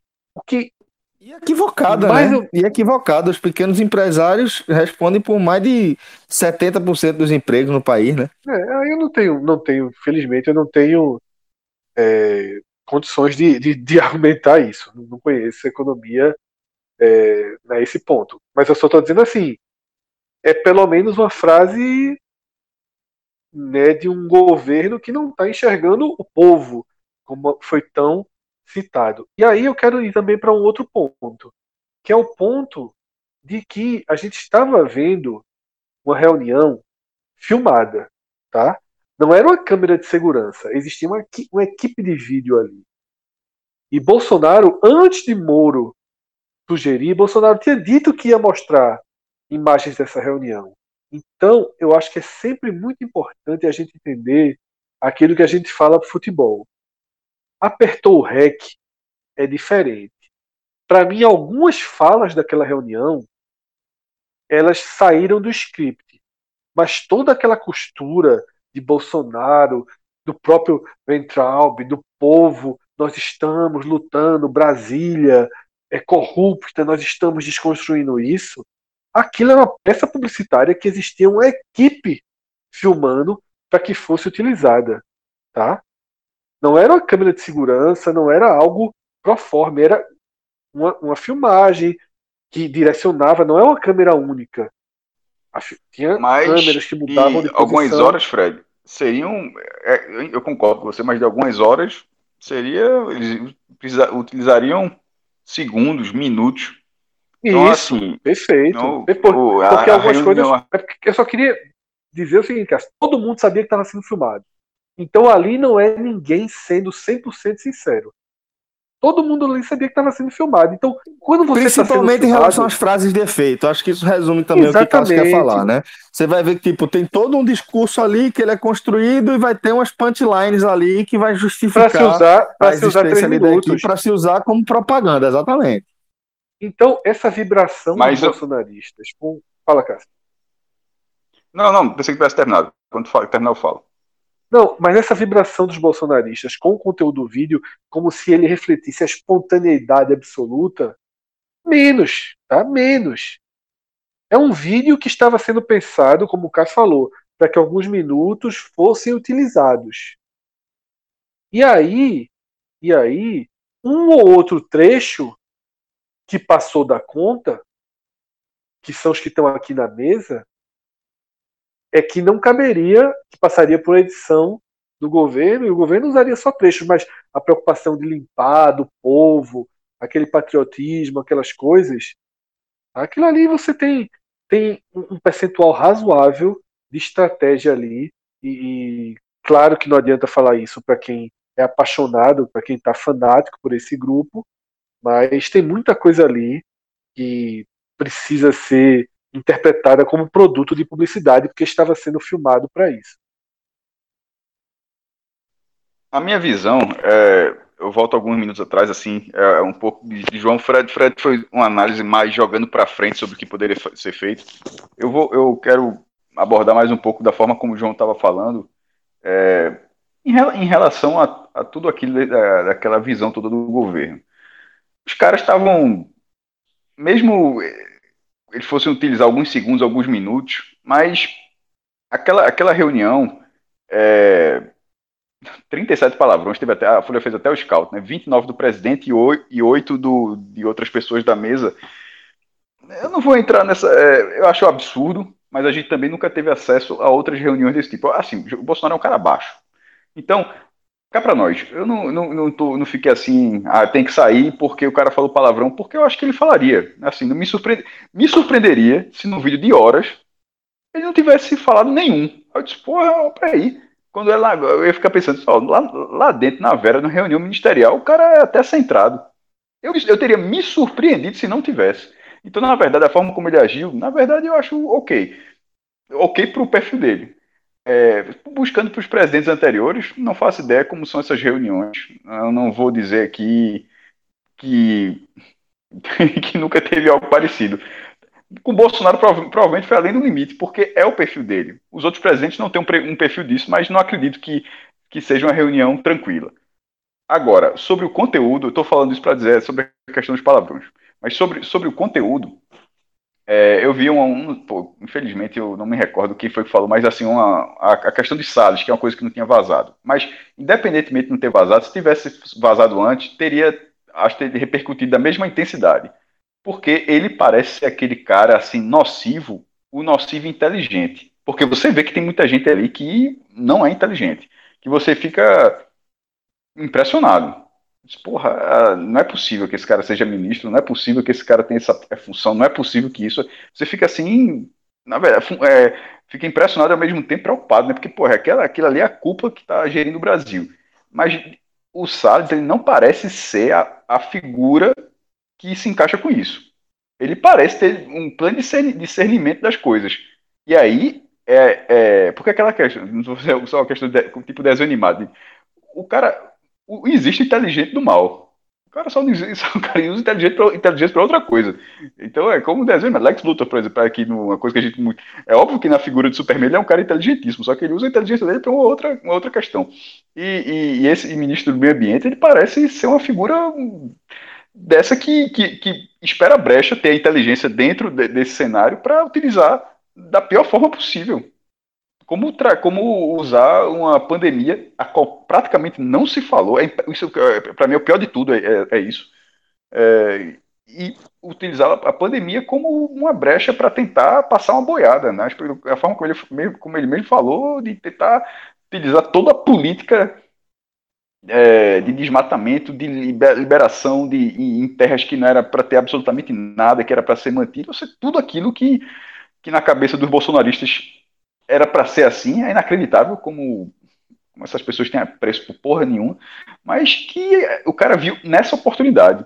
Porque ele, como ministro do meio ambiente, tendo essa pauta, ele quer que tudo aquilo aconteça enquanto tava todo mundo, enquanto tinha um, um idiota lá falando que é para prender ministro do STF, meu Deus do céu. Aquele cara, ele, ele, ele, eu, acho, eu acho assim, inacreditável. O ministro da Educação ele consegue se destacar num ambiente de maluco, assim, e ele consegue se destacar. O cara é, o cara é muito ruim, é muito ruim. Mas ruim não é de ser mal, não, é ruim, ruim para o que ele faz. É, enquanto Na verdade, tava... talvez ele seja muito bom né, no que ele faz, né? Essa é a questão, né? Como assim? que ele, ele faz o que ele faz é, é, com, com excelência, né? Ele, ele, faz, ele falou ali para agradar, ele falou ali para agradar o chefe. É, é como o Damage falou para agradar o chefe. Mas, assim, mas eu acho, mas de qualquer forma ele fala para agradar, assim, para agradar. É aquele jeito 24 horas por dia, só. É, enfim, acompanhar. Mas, enquanto o cara tava falando a bravata daquela, por que, que é bravata? Por que, que é bravata? Porque ele não vai fazer absolutamente nada, ele não vai prender os caras do STF. O outro não. O outro não tava falando bravata, tu tava falando assim, ó, a minha pauta, a chance é essa da minha pauta aqui virar realidade. É isso aqui, ó, é aproveitar, tal, tal, tal. Então, ele estava completamente centrado. Eu achei assim muito perigoso. É, Damares e eles têm aquela verborragia deles ali que nem vai nem vem, alimenta, alimenta um fanatismo que, enfim, já, a gente já está cansado de falar. E a gente não está falando para essas pessoas. Acho que depois dessas últimas semanas assim, só se tiver um aqui, talvez o cara tá se divertindo, ó, aquele maluco lá. Tal, mas, no caso, a gente seria o maluco pro cara, né? mas assim, a gente não tá falando para essas pessoas. Quem, depois disso tudo, que é como o João falou, é, é cristalino. O cara viu o vídeo e o cara chega à conclusão de que não aconteceu o que aconteceu, não, não tem, assim, eu não discuto, eu não, eu não. Cássio, a chance de alguém acreditar nisso é zero. É essas, zero. essas pessoas, essas pessoas como é que. De ter alguém que está aqui nesse programa? Não, não, acho não. A chance de alguém acreditar que Bolsonaro queria mexer na segurança particular dele é zero. O que, o que existe é gente. Mesmo que... os apoiadores. É, menos apoiadores. Os apoiadores sabem que ele queria não, mexer na é, mas federal. Eu não vou, sabe que eu não vou dizer que é zero? Eu não vou dizer que é zero. Porque eu não vou dizer que é zero, porque João deu essa, essa é, João fez até uma analogia. Foi um pouco eu tinha, eu tinha até escrito lá, escrito lá no grupo. Ele mudou um pouco, mas a minha analogia era essa. Se Bolsonaro chegar do nada, aparecer, der uma tapa na mãe da, da, da, na, uma tapa na cara da mãe do apoiador, uma tapa, mão aberta na cara da mãe do apoiador, a, a, a, primeira coisa que o cara vai pensar vai, o que é que a minha mãe fez de errado? Não, é isso o cara não vai o cara vai, o que é que minha mãe fez de errado? O que é que minha mãe fez? Pra, é, por que é que minha mãe levou essa? Ele não vai pensar que o presidente é maluco e que do nada chegou e deu uma tapa na mulher a revelia. Ele vai, ele vai pensar que a mãe fez algo. É assim, é, é, é é, então, assim, a gente não tá. Eu, eu, eu não estou falando para essas pessoas. É para essas a pessoa que acreditou, porque o Fred falou que é zero. Eu boto que é zero, não. Acho que tem um nível de fanatismo. Então, eu acho que tem gente que realmente acreditou, que, enfim. Mas para aquelas pessoas que ficaram pela lei tudo, mas a, a, figura, o vídeo, o vídeo, ele é menos é, expressivo do que Moro sugeriu, mais uma vez. É impressionante como foi assim com Lula, está sendo assim também com Bolsonaro é, Moro, na, na prova, ele precisa ser mais é, contundente. É ruim de Não, prova. É, é, é, é, menos expressivo. O vídeo deixa, mas o vídeo, o, o vídeo é menos expressivo. Porém, o, qual é o problema disso? Porque a expectativa sobre o vídeo da, faz com que eu diga isso, mas o vídeo é claro no que aconteceu. Sendo ou não ele, menos ele, ele se torna claro ele, porque o, ele, vídeo o vídeo é uma parte, de uma, é uma parte exatamente. de um conjunto de provas. É, o vídeo não é vídeo. Ele, o vídeo se encaixa com o que aconteceu depois, com as consequências. O vídeo é uma parte só. Mas o, assim, se esperava que o vídeo fosse mais expressivo, fosse mais cristalino em relação a isso. Não é tanto. E assim, eu vou dizer, não é tanto. Tanto que Bolsonaro consegue se defender e consegue ter uma manada atrás com ele achando que, que, que dá para defender. Porém, é, aí você tem que ter o discernimento de olhar que é o mesmo presidente que horas antes tinha mandado a mensagem dizendo que ia demitir. É o presidente que já tinha trocado mensagem com o ministro da Justiça dizendo com a matéria sobre a investigação da Polícia Federal em relação ao deputado da base, dando outro motivo para mudar. Então, assim, é, é, são tantos elementos que, assim, se fosse qualquer outra figura, no caso não Bolsonaro, figura é a figura do cargo, a figura do presidente, a casa já tinha caído há muito tempo. Então, é, segurar, isso, segurar isso aí, aí, é, a gente lembra que isso tem, isso, essa denúncia tem que ser oferecida pelo procurador. Aí a gente lembra que o procurador não foi na indicação tríplice, como é há muitos anos na presidência, foi indicação de Bolsonaro. Isso é uma vergonha, pô. Como é que o cara. então fica muito difícil. Então, assim. E o procurador já, já, usou, já usou o argumento de que a, a, o vazamento do vídeo tornou a questão política. É, claro, já está já tá preparando a cama para assim, arquivar. Eu estava conversando com minha esposa que era justamente esse ponto. Eu estava falando isso, tu qual a, debatendo é a chance de acontecer, eu disse, veja só. Eu nunca nem falei isso aqui, mas eu até só, a, a, a minha chance, eu acho, de acontecer da forma como o procurador é ligado ao presidente, na indicação própria, e na, e na forma como tudo é conduzido, com tudo que aconteceu até agora, eu acho que não tem. A minha a chance é zero. Assim, e daí? E daí que eu, a, o que fica é a imagem cada vez mais chamuscada. Se esse impeachment não acontecer, tinha elementos para isso, tem elementos para isso, mas se não acontecer até 2022, que pelo menos tudo siga sendo apurado, e, digo, e aí pela imprensa, e pelos órgãos que podem apurar e que têm o interesse de apurar, para que em 2022 não tenha, se ele não cai, se não cair para o impeachment, mas que não haja em 2022 uma dúvida sobre que aquela figura não pode continuar que é assim, ó, que é uma figura que, que é uma figura completamente autocrática num regime que não é autocrático. Então, e aí, é, independentemente do impeachment, isso, independentemente do impeachment, fica a certeza de que é uma figura. É, 500 dias sem corrupção. Corrupção sem investigação não é, é isso, porra. É, é tipo, é, menos morte, menos morte sem divulgação. É cada vez a divulgação do Ministério da Saúde fica mais difícil. Ou seja, cada, o, limite de informação faz com que você negue e, e as pessoas. Alguém acha isso normal? Alguém acha que isso é uma grande verdade, que é a verdade que se revelou? É um idiota, pô. Então, assim, não tem. Assim, a, gente não está falando para essas pessoas. Essas pessoas estão, nesse momento, no WhatsApp trocando. Pô, Bolsonaro foi falta, viu que ele fez final de semana tal. Porra, deu, apertou, levantou a menina, a menina chorou quando viu. Ele tá, tá, tá, tá trocando esse tipo de mensagem, vendo foto, aí tá falando essas besteiras. Uma outra parcela que tá, porra, meu irmão, isso não, é, isso não é assim não, velho. Isso não é assim não. Isso é... Essas pessoas é que precisam ser esclarecidas para 2022. Porque o impeachment, da forma como a, o centro político do Brasil está nesse momento, não, não vejo muito indicativo que isso vai acontecer. Também não vejo, não, cara. Até, até por causa da pandemia. Até porque é, é, tem a pandemia, sem dúvida, porque dificulta a questão, é, vamos colocar assim, de execução né, da, do processo. E tem todo, todo o resto, né? O, o, o realpolitik, né? Como, como a turma gosta de falar, que é, é, a questão de apoio, né? A gente tá vendo aí. Hoje não é, passaria. Hoje, não passaria. passaria. Hoje, Hoje não, passaria. passaria e, e, e, é isso que eu tô dizendo. Não é que Mas não passaria. Acho que tá muito ligado questão... à pandemia, viu? Eu acho que tá muito ligado tá, à pandemia. Não, porque tá, tá, o espectro de apoio dele é muito próximo ao do PT. E passou o de Dilma. Não, mas ali a. A, a, a, a turma do Centrão tá largando, agora o Centrão tá entrando. De, a popularidade de Dilma estava muito mais baixa, porque, porque na verdade era é, Dilma tinha uma rejeição de, acho que era 80 e tantos por cento. Foi nesse momento que, que é, foi, foi aprovado o, o processo lá da, das pedaladas. O Sim, apoio mas... é parecido, a base de apoio é parecida, né? Mas ali, o central, mas ali o apoio tava pulando fora do barco. Agora a turma mas tá entrando. Também não, mas não tá tanto, não, João. Deixa só, não tá tanto, não. Essa entrada do centrão do barco. Veja só, o PT, que, todo mundo sabe o que é o centrão. O centrão tá entrando no barco um outro nome, mas também não é uma entrada no barco, abraçada ao barco. É a entrada do Centrão. É a entrada do Centrão. É, tá indo ali para passar alguns meses onde tem dinheiro e sugar dinheiro. Então, assim, o, o, se o Centrão. Veja só, se tiver o impeachment, o Centrão vai ter muito mais cargos no próximo governo.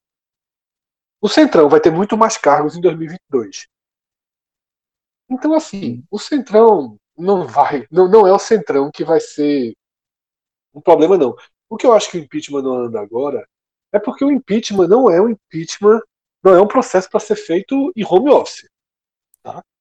A gente sabe, ninguém vai votar e vai tirar um presidente, cada deputado na sua casa. A gente ainda não chegou a esse ponto. As pessoas não estão indo para as ruas. Nem os bolsonaristas. A gente tem fotos aéreas de Brasília, cada domingo tem menos gente. Hoje teve um programa que utilizaram, muito legal, inclusive o programa, que é um programa desenvolvido para pegar a foto aérea e tentar contar mais ou menos quantas pessoas tem. O programa tem uma margem de erro de 15%. O programa contou 1.066 pessoas pô, é. na esplanada. Então é um número muito reduzido. Mas assim, isso aí a gente já tem quase que rodado em círculos nos nossos programas. Né? 2022, é, impeachment de Bolsonaro. É, são assuntos que são, na verdade, a gente roda no nosso programa porque rodam na nossa vida, né? Inevitavelmente a gente se pega falando disso a todo e qualquer momento.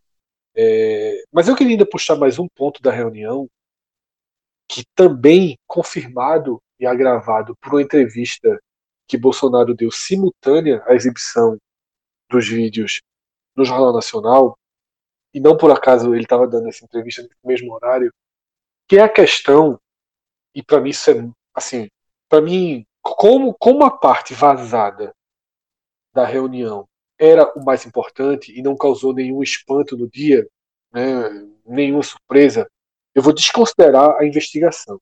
Do fora investigação, duas coisas foram as mais é, perversas para mim. Uma, já citada aqui, a não a preocupação zero em ações para conter o Covid-19. A reunião no dia 22 de abril deveria ser só sobre isso.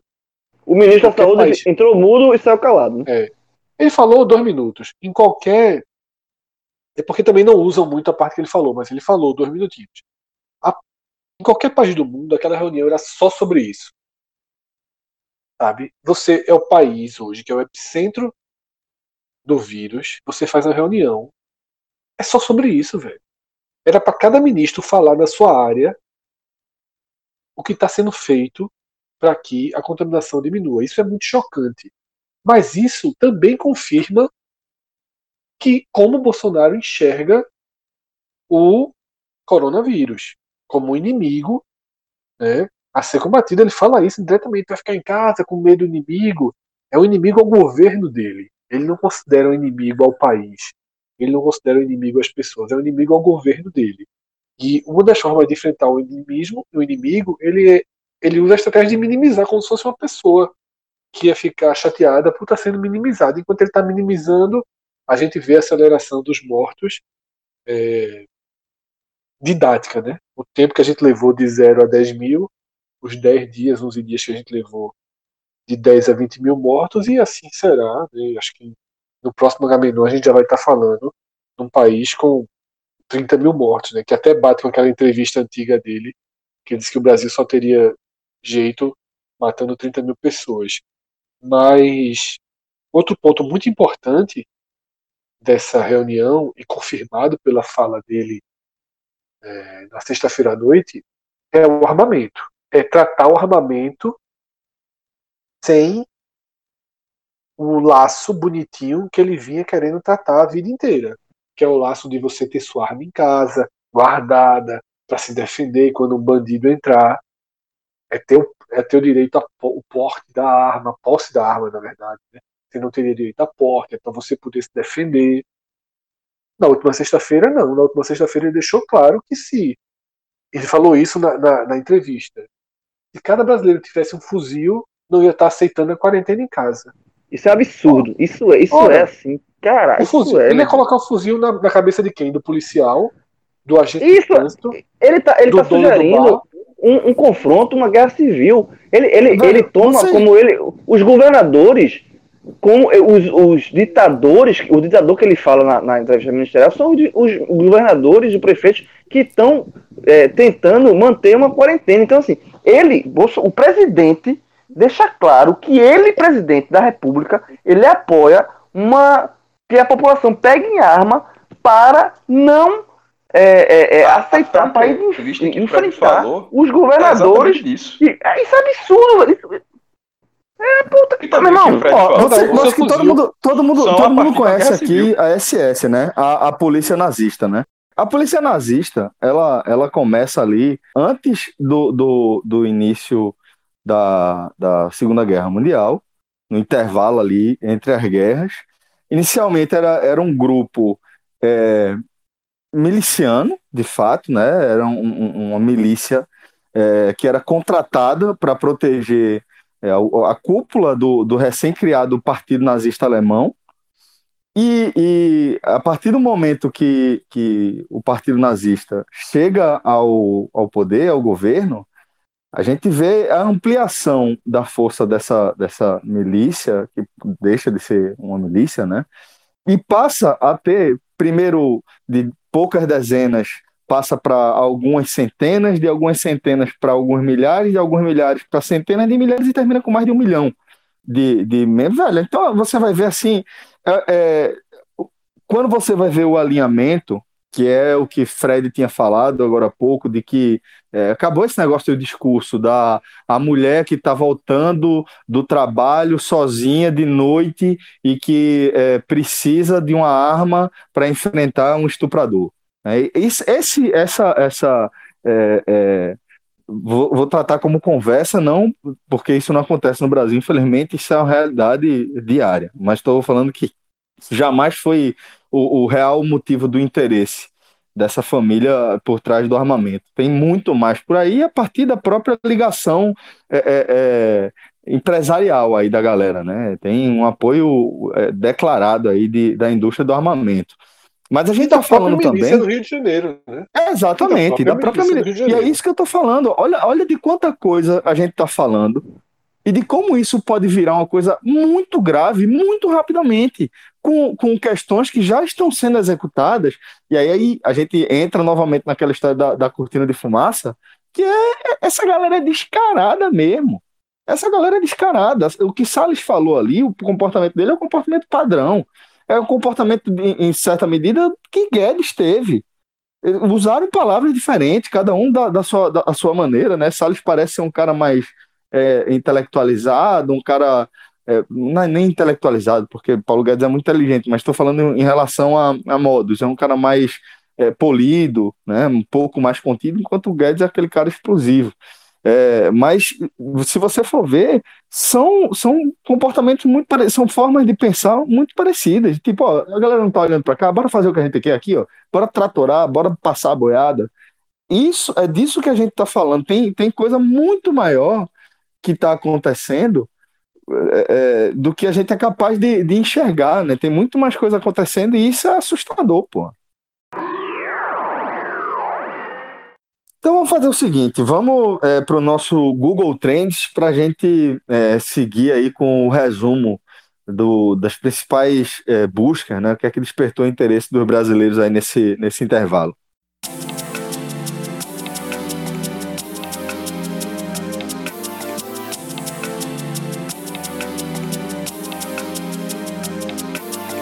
Celso, eu vou começar o Google Trends ainda com a reunião. Inclusive com algumas, alguns pontos que a gente já debateu aqui.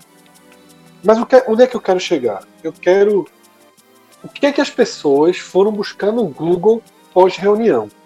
Lembrando sempre que existe uma diferença de comportamento das redes sociais para o Google. Redes sociais é o que as pessoas comentam exatamente da reunião. Google é o que as pessoas vão procurar mais informações, tá? É algo que surgiu na reunião e que as pessoas não sabiam, que as pessoas vão procurar ou vídeos, ou de fato é, é, algo que surgiu ali. Eu vou dar um exemplo: prefeito de Manaus. Por quê? Porque Já tá, quando o Bolsonaro. Quer saber quem é, quem é o prefeito é, de Manaus, né? No vídeo, Né? Na reunião, Bolsonaro critica Dória, o Itzel, chama de bosta e estrume. É, o bosta, também, o bosta do governo de São Paulo, o estrume do Rio. É, e também critica, nesses mesmos termos, o prefeito de Manaus. As pessoas não sabem quem é o prefeito de Manaus, então não teve busca por Dória ou Itzel. Teve busca por Arthur Vigílio Neto, que é o prefeito de Manaus. Então, isso ajuda que, a entender. Que é do um PSDB, pouco... né? Que é, que é do PSDB. Isso, é, isso ajuda a entender um pouco qual, como é a repercussão do vídeo, tá? Então eu vou dizer os termos é, diretamente ligados ao vídeo que foram procurados. Damares, tá? Ricardo Salles, Weintraub, General Heleno, que também foi, porque no mesmo dia General Heleno é, publicou uma nota dizendo que Bolsonaro não entregaria o celular, porque teria, detalhe, teria STF... gravíssimas, gravíssimas é. Repercussões caso acontecesse. Lembrando que o STF não pediu ameaça, o celular né? do Bolsonaro. É, mas o STF não pediu o celular do Bolsonaro. O STF só fez aquilo, aquele padrão que é recebe um pedido em a movimentação, a movimentação, a movimentação burocrática do processo. Normal. Isso, não fez não nada mais não, teve nem, não, pass, é, não passou por nenhuma autorização do STF. Então foram os ministros que a gente já citou aqui, Paulo Guedes não entrou, tá? entrou o general Heleno, o Entraub, é, Ricardo Salles e Damares. Um outro assunto... Vai falar, vai falar mais de, de, general Heleno ou posso fazer um breve comentário? Pode fazer um breve comentário. Que é, emitiu uma nota ridícula, né? Que a gente não sabe. Eu sinceramente eu sempre fico naquele, naquele dilema, né, Fred? Naquele conflito de, de tentar entender quanto disso é, é planejado e quanto disso é, é estupidez só, né? É sempre Nunca a gente vai a... saber. É, acho que é um, é um, é, é um pouco dos porque, dois. Mas... Porque a estupidez passa tanto do nível que a gente considera racional que nos é coloca em xeque. Exato. É como a própria reunião, veja só, a reunião toda foi filmada, como eu falei antes. Ou seja, havia uma estratégia naquela reunião de elevação de tom. Havia uma estratégia clara de reaproximar Bolsonaro da ala mais radical, do seu discurso mais radical. Tanto é que quando Mas... quem fala de ministro são os doidos. Veja, os técnicos, é, técnicos entre aspas, por exemplo, Moro ainda era ministro, falou pouquíssimo. O da saúde falou pouquíssimo. Quem falou quem chamou atenção foram os, os alinhados. Os, os da, radicais, exatamente. Radicais, da, da, linha, da linha de Existia pensamento um jogo do. De cena ali. E Guedes, né? Existia. E Guedes. e Guedes, que faz parte, hoje em dia, né? Existia Dos um jogo radicais? de cena. Passou a se tornar, né? É. Eu, eu, queria, eu queria chegar a essa conclusão, mas acho que é isso mesmo. É, porque quando o Moro cai, Guedes assume de vez a condição de ser o super-ministro. E para ser o super-ministro, ele tem que ser o, o último dos radicais, né? ele ou ele se associava à imagem de Mandetta de Moro, ou ele associava a dos radicais, assim. E como essa imagem de Mandetta e Moro dos técnicos passou a ser uma imagem desvalorizada, e que em breve deve ter a demissão do astronauta, né? É. E de todo mundo que não se alinha 100%, a própria Regina Duarte. É, se você não for 100% radical, insano, da linha do que são esses que a gente citou aqui, não cabe. Então, é, então com esse grupo, tá, se havia uma pré-orientação ali para fazer uma reunião filmada para o resgate né, do DNA da candidatura Bolsonaro, a gente não sabe o quanto daquilo ali foi estratégia e o que passou do ponto. Há uma sensação de que, tipo, a, a frase do ministro da Educação passou do ponto, a frase de Damares passa do ponto, a de Salles passa do ponto, mas é ali, ó, passou. Se tivesse cuidado, Bolsonaro ele fala, chega a falar isso. Eu vou falar a mesma coisa com um pouquinho mais de educação, né, com um pouquinho mais de, de calma, eu acho que ele usa, isso, do isso. que Ventralb. Então, é. assim, fica muito, muito claro que tinha uma linha que é a linha de reaproximar, aquilo ali foi a tônica da reunião. E agora, Celso, ah. depois que você falou esse ponto, queria citar mais dois termos. É que eu ia, eu ia, amarrar, eu ia amarrar só aquela, aquela ideia do general Heleno, que era o seguinte, é, que, que a gente não sabe quanto disso é estratégia e quanto disso é só estupidez, mas ele emitiu uma nota primeiro para é, é, destacar, né, ressaltar um ponto que nem é verdade, que é a questão de o STF ter é, simplesmente ter, ter dado prosseguimento a um, um, um, processo dentro do seu rito normal, né? É, mas também tem uma um, parte ali do que ele cita que eu já fico preocupado. Né? Para mim, durante muito tempo, o general Augusto Heleno, ministro Augusto Heleno, ex-general, né? ele é, sempre foi aquele cara, aquela a imagem caricata do general de pijama, né? O cara que não, ele é, ele é ex-militar, ele está aposentado, não está mais na tropa. Ou citando o Faroeste Cabloco que fica atrás da mesa com o cu na mão, né? Com o cu na mão, exatamente. Mas é, aquele cara, aquele cara que, que é, na prática ele não tem mais comando sob tropa, tá? Então, durante muito tempo eu olhei para Heleno dessa forma, porque isso é um, um, um um velho, né, um ex-militar, que é, tá, tá, com muito tempo livre aí tá falando um monte de abobrinha, mas na prática não vai para lugar nenhum. Eu, atualmente, depois de, de é, pegar algumas informações é, que são divulgadas por colegas da imprensa, que você já conhece a credibilidade, ou dos é, poucos contatos que eu ainda, ainda tenho com é, colegas, ou eu, no caso, ex-colegas da época da vida militar, alguns outros grupos que eu faço parte, eu já vejo que, que é, tem uma adesão muito ampla da, da, de parte dos militares, porque se a gente, é, desde o início do governo, a gente escuta muito que a ala militar, os generais da ativa, né, que estão é, ou emprestados ao, ao, ao, governo Bolsonaro ou que acabaram de ser licenciados para poder é, servir ao governo Bolsonaro, estariam é, chateados com algumas posturas que é, é, durante vários momentos tentaram colocar um, um, um, cabresto ali naquele, naquele bicho por ele ser meio chucro tal. E é, o que eu tenho escutado é que, de fato, os generais, eles tem alguma preocupação ainda com os ritos democráticos, nem todos eles, mas alguns têm, né? E o que é muito importante, é uma notícia muito boa, porém, que uma parte significativa, e aí, pelo, pela minha experiência pessoal, dentro da minha bolha, com os contatos que eu ainda tenho, de pessoas que estão ligadas à vida militar, é de que o grosso, de fato, o grosso apoia as ideias mais radicais do governo Bolsonaro. Ele é um, um, uma categoria que foi favorecida em diversos aspectos ao, ao longo desse, desses primeiros anos de gestão. E aí, quando eu vejo. Financeiro e moral, né? Exatamente, exatamente. Então, quando eu vejo é, o general, o ex-general Augusto Heleno, é, se comportando daquela forma, antes eu ficava, pô, tá falando merda. Hoje eu fico com, com o, o, o, o alerta ligado. Sabe, eu fico preocupado, eu fico com, com aquilo ali no meu radar. Eu acho que os alertas precisam todos ficarem ligados durante todo o processo. A, próxima, a própria eleição de 2022 não tende a ser uma eleição simples, não tende a ser uma eleição limpa. Tá? É. Inclusive de voto e tudo, porque veja só, a gente tem que ver. Já não foi, né? A, a última. É, a gente tem que ver que Bolsonaro ele começa a tomar atitudes, né? Em que a gente equipara a Maduro, a gente equipara a Chaves, a gente equipara a Mussolini, né, repetindo frases, repetindo atos dessa turma.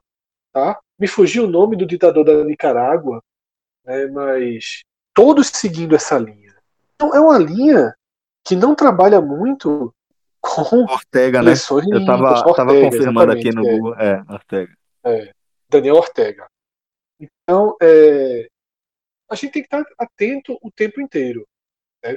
Sempre que a gente cita essas questões militares, eu sempre cito. Orbán, a... a gente sempre cita também, né, da Hungria. Hungria, exato, que é muito, né, nessa. Mas... É um fenômeno recente, muito parecido. Pô. Muito parecido. Mas parece mais inteligente. É o fenômeno, é o que. É a cartilha, sim, né? Sim, que a turma não sim, consegue seguir. A turma não consegue seguir por falta de frieza, muitas vezes, de inteligência. Seria muito mais perigoso se conseguisse colocar em prática a cartilha húngara. Aí acaba fazendo a cartilha venezuelana, né? Porque Latina, é mais né? grossa. Na realidade, né? muito mais a parecida latina, também, né? É, exatamente, mais grosseira, né? grossa e grosseira. Então é isso, são esses nomes que estão na mesa e mas sempre Celso que a gente cita que você traz a questão militar, o medo, né, um exército que estaria em sua maioria com ele, eu sempre tenho uma resposta padrão, que é o tamanho do Brasil. É muito, muito, muito difícil que um país do tamanho do Brasil consiga unidade para esse, esse ponto, tá? A gente, eu acho Mas já conseguiu, né? Risco. Já conseguiu uma vez, né? O, o, o, que, eu, o, que eu falo, o que eu falo, Fred, é o seguinte, sobre esse assunto rapidinho. É, é o seguinte. Deixa eu é, só então concluir, João, para não ficar muito então, longe. Tá, Deixa eu só okay, concluir. Okay, okay. Então, assim, por mais que. que ah, já há muitos anos, tá? É outro padrão de informação, é outro padrão. É, quando conseguiu, você tinha todos os veículos de comunicação basicamente do mesmo lado, você tinha um interesse muito grande de todos os setores do mesmo lado, e a gente está longe de ver isso, né? Então, eu acho que se acontecesse algo parecido hoje, seria muito mais localizado né, do que do que algo espalhado pelo país. O Nordeste tender, a tendência do Nordeste virar uma ilha seria enorme, a tendência de São Tudo Paulo mais traumático, né, Fred? Seria enorme, seria exatamente, mas assim seria algo muito descoordenado. Por isso que eu não não é, acredito muito na chance, que eu não acredito na chance do exército colocar dar um telefonema e todos os 27 estados da federação estarem sob domínio do exército e todas as pessoas estarem sob domínio do exército. Acho que isso ainda é uma realidade importante porque é também um presidente enfraquecido. Tá? Do mesmo é, jeito que a gente eu, falou. Eu acho, Fred, deixa eu só concluir a última frase, a última frase. Do mesmo jeito que a gente falou que não tem a abrangência necessária para o impeachment, também não acho que, de forma oposta, tem a abrangência necessária de metade de um país, por exemplo, para um golpe militar. Só, só um ponto antes de falar. Só, só, falar, só falar um ponto antes de falar, que é o seguinte, que eu, é, é, assim, é, eu acho que, na verdade, a gente tem, a gente fica muito. Essa visão de Fred é uma visão mais realista, mas assim, é uma, é uma visão que, que até a gente se abraça com ela, que é difícil dar um golpe por conta de todos esses pontos que o Fred falou, mas o, a verdade também é o seguinte: a cada dia que passa, a cada momento, a cada é, a mudança no tabuleiro, a, a casa avança. O, o, o jogo de Bolsonaro avança. É, essa questão, é, o, o que a gente falava hoje de golpe, o que a gente fala hoje de golpe, por exemplo, há um ano atrás, estava mais distante. Há dois anos atrás era mais distante. Só que tá se aproximando. Não acho não. De, acho, de, não. Eu, acho que eu, o imaginário tá, sempre teve forte. Eu acho que, mas eu acho que todos as, as a, a, a, você tem a, uma autoconfiança desse grupo que está no poder, começa a ter, se, se, se, se ter uma, uma, confiança maior de avançar as casas, como está avançando. O, o, que Bolsonaro fala da, do armamento na, na reunião ministerial é muito grave. É muito grave. Aquilo, ele, ele mesmo fala. Obviamente sabendo que está filmado, mas ele fala: Dar um golpe no, no, é muito fácil. É, é muito fácil. Você dar um golpe no Brasil é muito fácil.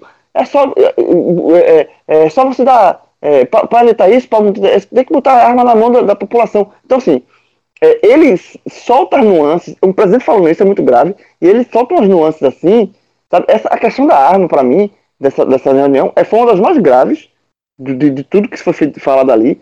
Porque é, deixa muito claro o desenho na cabeça dele o que ele pode, numa, situação extrema, é, o que ele pode fazer.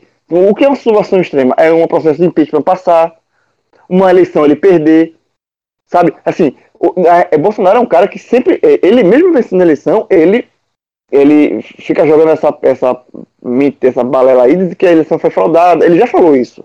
Então, assim, Tipo, se tiver uma eleição e, e Bolsonaro perde a eleição, ele, ele, aí ele vai por tudo ou nada, entendeu? Assim, ó, foi fraudada, convoca o povo e vai pra confusão. Então, eu acho que é, a gente tá, mesmo a gente tendo essa, essa, essa, essa é, prudência que o Fred está colocando, mas eu acho que a cada dia que passa, a cada vez que passa, a cada ciclo que passa, a cada crise que passa, as casinhas do, do, do da cabeça do, do, de Bolsonaro, desse, desse, desse, entre aspas, esses golpes, ela vai avançando. Tipo, eu, eu sinceramente, eu não, eu, não, eu não sei o que seria do país caso, numa eleição democrática, Bolsonaro perca. O que, é que ele vai fazer? Se ele vai dar um golpe. Precisa... Isso, esse é o risco. Mas assim, João, quando se isso acontecer, ele já vai ter perdido tanta força que o golpe já fica mais difícil ainda, né? Eu tenho que pensar isso também. Se ele perdeu a eleição, é porque não tem o apoio popular. E assim, eu, o Brasil é um país muito safado. Sabe? É um país é, em que todas as forças elas costumam estar onde a maioria está. Eu acho que isso é bem importante, sabe? É, se ele perde a eleição, claro, eu também temo isso, só para deixar claro, eu não estou aqui sendo é, o, o, o, cara que não acredita, não. Acredita e tenho medo. E tenho medo. Eu falei há pouco tempo, tem que ter atenção a tudo, né? Eleição aconteceu na Bolívia, recentemente, né? Na Bolívia Sim, aconteceu isso. Exatamente. Então, na Venezuela acontece há muitos anos. Então, é, é isso. Assim, eu só acho que o Brasil tem um perfilzinho de todo mundo, todo mundo que está ali pelo poder, o próprio exército se aquieta mais ou menos com o que tem e segue o jogo. É porque Bolsonaro quebrou muito essa roda é, com sua, como eu falei, se ele tivesse fazendo uma linha húngara aqui no Brasil, a gente poderia estar tá agora calado aqui e ele poderia estar tá com, com 80% de apoio popular.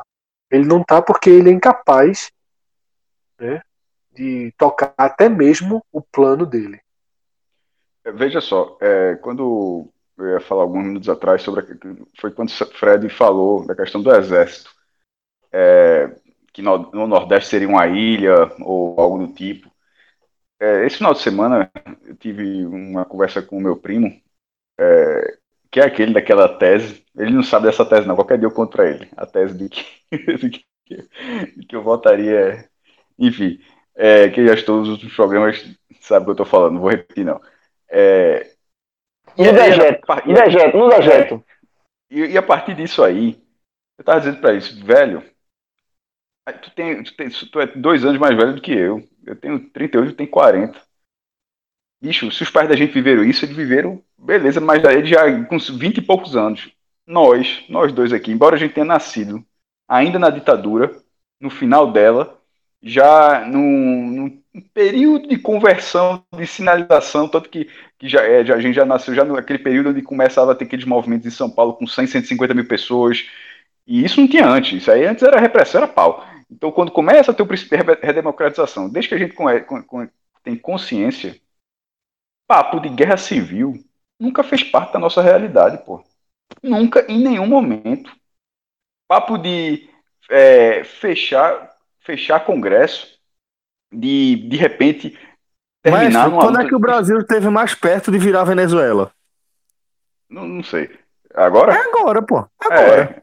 É. Então, assim, é, nunca, tá nunca... É, aquele discurso que se repete o tempo todo, não, porque quer transformar o Brasil na Venezuela, nunca, nunca fez parte do plano e nunca teve tão perto quanto a gente está vendo hoje, por tudo que a gente está tá citando de, de, de medidas mesmo, de postura. Então eu estava falando com ele há 6, 30 anos, eu disse, ó, independentemente de, de, do poder que ficou à frente, e, e foram vários, pô. Aí eu fui listando. Collor, é, o, o Collor era o, o, que era Bolsonaro, e o partido Nanico, só que com outra postura. Foi logo, logo o primeiro presidente da redemocratização. Depois teve a, o que era o que se entendia como direita na época, embora nem, nem fosse centro-esquerda, centro-direita, enfim, mas era o que era direita na época, que era o PSDB, aí depois vem a esquerda depois vem, o próprio. E nunca. Até Bolsonaro, nunca isso. Tirando ele, porque foi exatamente o que eu disse. Veja só, ele, ele fala isso hoje, ele não está falando hoje porque o que está acontecendo hoje o levou a dizer isso, não. Isso é a vida dele. Ele falava isso literalmente há 30 anos. Que a a frase está quase se acontecendo. Morrer uns 30 mil, só que ele queria morrer 30 mil na guerra civil, como, como armado. Vai morrer 30 mil de repente na pandemia, ele não matou 30 mil, mas é, é certamente uma influência por, por uma, uma partezinha considerável. É, e isso nunca foi voz que não fosse de um maluco. E agora a gente fica discutindo isso, que tratando como se fosse algo possível, só que o Brasil nunca, nunca, nunca foi isso, pô. E, eu, e que tá falando é o cara que é o próprio presidente. E por isso que eu acho que o período entre outubro de 2022 e 1 de janeiro de 2023 é muito perigoso, pô. Por quê? Da hora que se definir, é, se ele ganhar a eleição, é, foi reeleito, ele vai continuar. Ah, pelo amor de Deus, ele tá ferrado. É oito anos desse cara é enlouquecedor. Mas ou no eventual impeachment, né, maestro? Porque certamente ele não faria como Collor. Não, mas eu tô indo né? por etapas. Tchau, eu tô indo, eu né? pelo ritmo, eu tô indo por etapas, tô indo pelo ritmo assim do, do voto, porque o João tava falando já de que ele não aceita a, a, a eleição. Ele vai, ele vai, se ele ganhar, ele vai, ficar, vai passar pra, pra frente dele. Se ele perder, por que, é que eu tô querendo falar da eleição? Porque ele, se ele perder, o, o, você, o presidente, ele continua presidente durante três meses e meio. Já se com equipe de transição turno, e tal. Ele perdeu o primeiro turno, o risco de não haver uma agitação para ter segundo turno. É, é, é exatamente, difícil, veja só. É, então, assim, é algo muito perigoso, tem que ficar atento, mas ao mesmo tempo que tem que ficar atento, é, é muito triste, porque isso nunca, nunca com ninguém foi algo próximo, pô. Nunca, isso nunca teve assim. Se o PSDB, quando perdeu em 2002 para Lula, o PSDB que estava a dois mandatos com o Fernando Henrique, ninguém tá. E, e, e, a esquerda, e a esquerda que nunca. O PT que nunca tem entrado no poder, tinha uma visão que não pode, porque, enfim, por, por vai ter uma, série de questões ali. Era, hoje é, é, muito, é muito pela corrupção do partido e, na, e, e ali em 2002, talvez quem não quisesse era justamente por esse período que a galera enxerga hoje, do comunismo, essa coisa, isso lá em 2002. E ninguém ficou nessa de que se, quando foi pro segundo turno, que se perder tem que, não dá para aceitar, não, mas perder mudou, entrou o PT. Aí, na hora, na hora que. Porra, o Brasil não fez nada quando entrou Bolsonaro, porra. Com tudo que ele falou a vida inteira dele. Com tudo que ele falou a vida. O que é foda é, é ele tratar os outros quando ele, ele, o próprio, é o cara que mais falou contra as normas de uma sociedade normal. Então, mesmo com um cara falando tudo que ele falou na vida, defendendo o torturador, defendendo guerra civil, defendendo ditadura, Ustra a porra toda, nem um cara desse sendo eleito, o Brasil pegou em armas para dizer, não, não, esse cara não dá, esse cara não dá, porra. Veja só, esse cara não dá, não tem, não tem como ser um cara desse, não. As pessoas aceitaram. Aí, é, aí é um, um, único cenário onde, onde fica o medo de não se aceitar é justamente esse cara, depois de ele entrar, ele questionar a própria eleição dele, porque ele, ele queria ter sido eleito no primeiro turno, ele de, de 40, 30 anos sendo eleito, ele e todos os filhos, e o cara ainda está questionando isso. Aí, esse cara é o que deixa a gente com temor de que talvez ele não aceite o resultado de 2022. É o cara que dois anos antes é, é, deixa claro que nunca foi a questão da arma de ninguém ter uma escopeta dentro de casa para atirar no bandido. É ter uma escopeta dentro de casa que na hora que tiver os fanatos ele precisar dessas pessoas é ao redor do país, meu Deus do céu. Então, esse perigo eu acho real. Eu, eu não estou dizendo que, que é algo vai acontecer, mas assim, é um perigo. É aquele tipo de coisa. Como várias outras questões de Bolsonaro se acontecer, ninguém nunca pode dizer que, porra, por essa eu não esperava. Como, não, isso é, como ele fala palavrão na região daquela, como ele, como, como ele ser o que ele é hoje, e, as, e, muita gente se arrependeu do voto de Bolsonaro, beleza, mas a gente fala, é, é, ótimo pegar essas pessoas, abraçar essas pessoas, tudo, mas de vez em quando tem que dar um se ligue também. É, essas pessoas, elas têm todo o mérito de terem largado, ter, ó, não dá, isso aí não dá, meu princípio vai até aqui. Mas ao mesmo tempo você pode lembrar e dizer, ó, porra, dava para saber, porra. O cara. Eu só acho que é importante. É, Cássio, eu concordo. Aí você abraça e tal. E se tiver algo muito grave, que é o que a gente está discutindo aqui, ninguém nunca vai dizer, pô, por essa eu não esperava não, pô, o cara nunca deu uma sinalização. Isso aí só deu. É só o que ele faz. É, eu concordo com tudo que você falou. Eu só acho importante a gente não deixar, e é natural que a gente deixe, porque o medo é assim que funciona. Né? O medo, ele toma o espaço das outras das outras coisas que compõem nossa mas a gente não pode deixar que o medo se torne o primeiro, porque existem vários outros elementos que precisam ser considerados. Primeiro, a gente tem o governo Bolsonaro chegando a um ano e meio num buraco. Eu tentei usar a palavra temor, que... Fred. Até com esse cuidado, é, tentei é usar a palavra é. temor. Mas é medo, é medo, é medo. A gente pode enfeitar de temor, mas é medo. Medo e temor é a mesma coisa. É... Bolsonaro chega a um ano e meio de governo esfacelado. Ninguém imaginava isso. Tá? Ninguém imaginava tamanho esfacelamento. Chega enfraquecido. Tá? Chega sem apoio, chega incapaz de fazer qualquer coisa andar. Vinha crescendo, né? De, é, é, cresceu da eleição até o início da pandemia e aí realmente teve esse colapso, né? Eu nem diria que ele cresceu né, até o início da pandemia, ele vinha ali. Mas entre baixas talvez, pelo menos, mas realmente. É, entre, altas, entre altas e baixas, mais, mais ou menos a dele. Ele perdeu já um pouco, ele já tinha perdido um pouco, né? Pós, pós eleição, ele já tinha perdido algumas coisas, mas tinha sua base. Então ele perde muito. Mas o que eu quero. Isso assim, não, não adianta ficar discutindo se foi 5 ou 10. Quer dizer o seguinte: Bolsonaro vive um momento de curva negativa. Tá? E nessa nossa sensação, eu acho que a gente acaba deixando muito entrar no programa isso.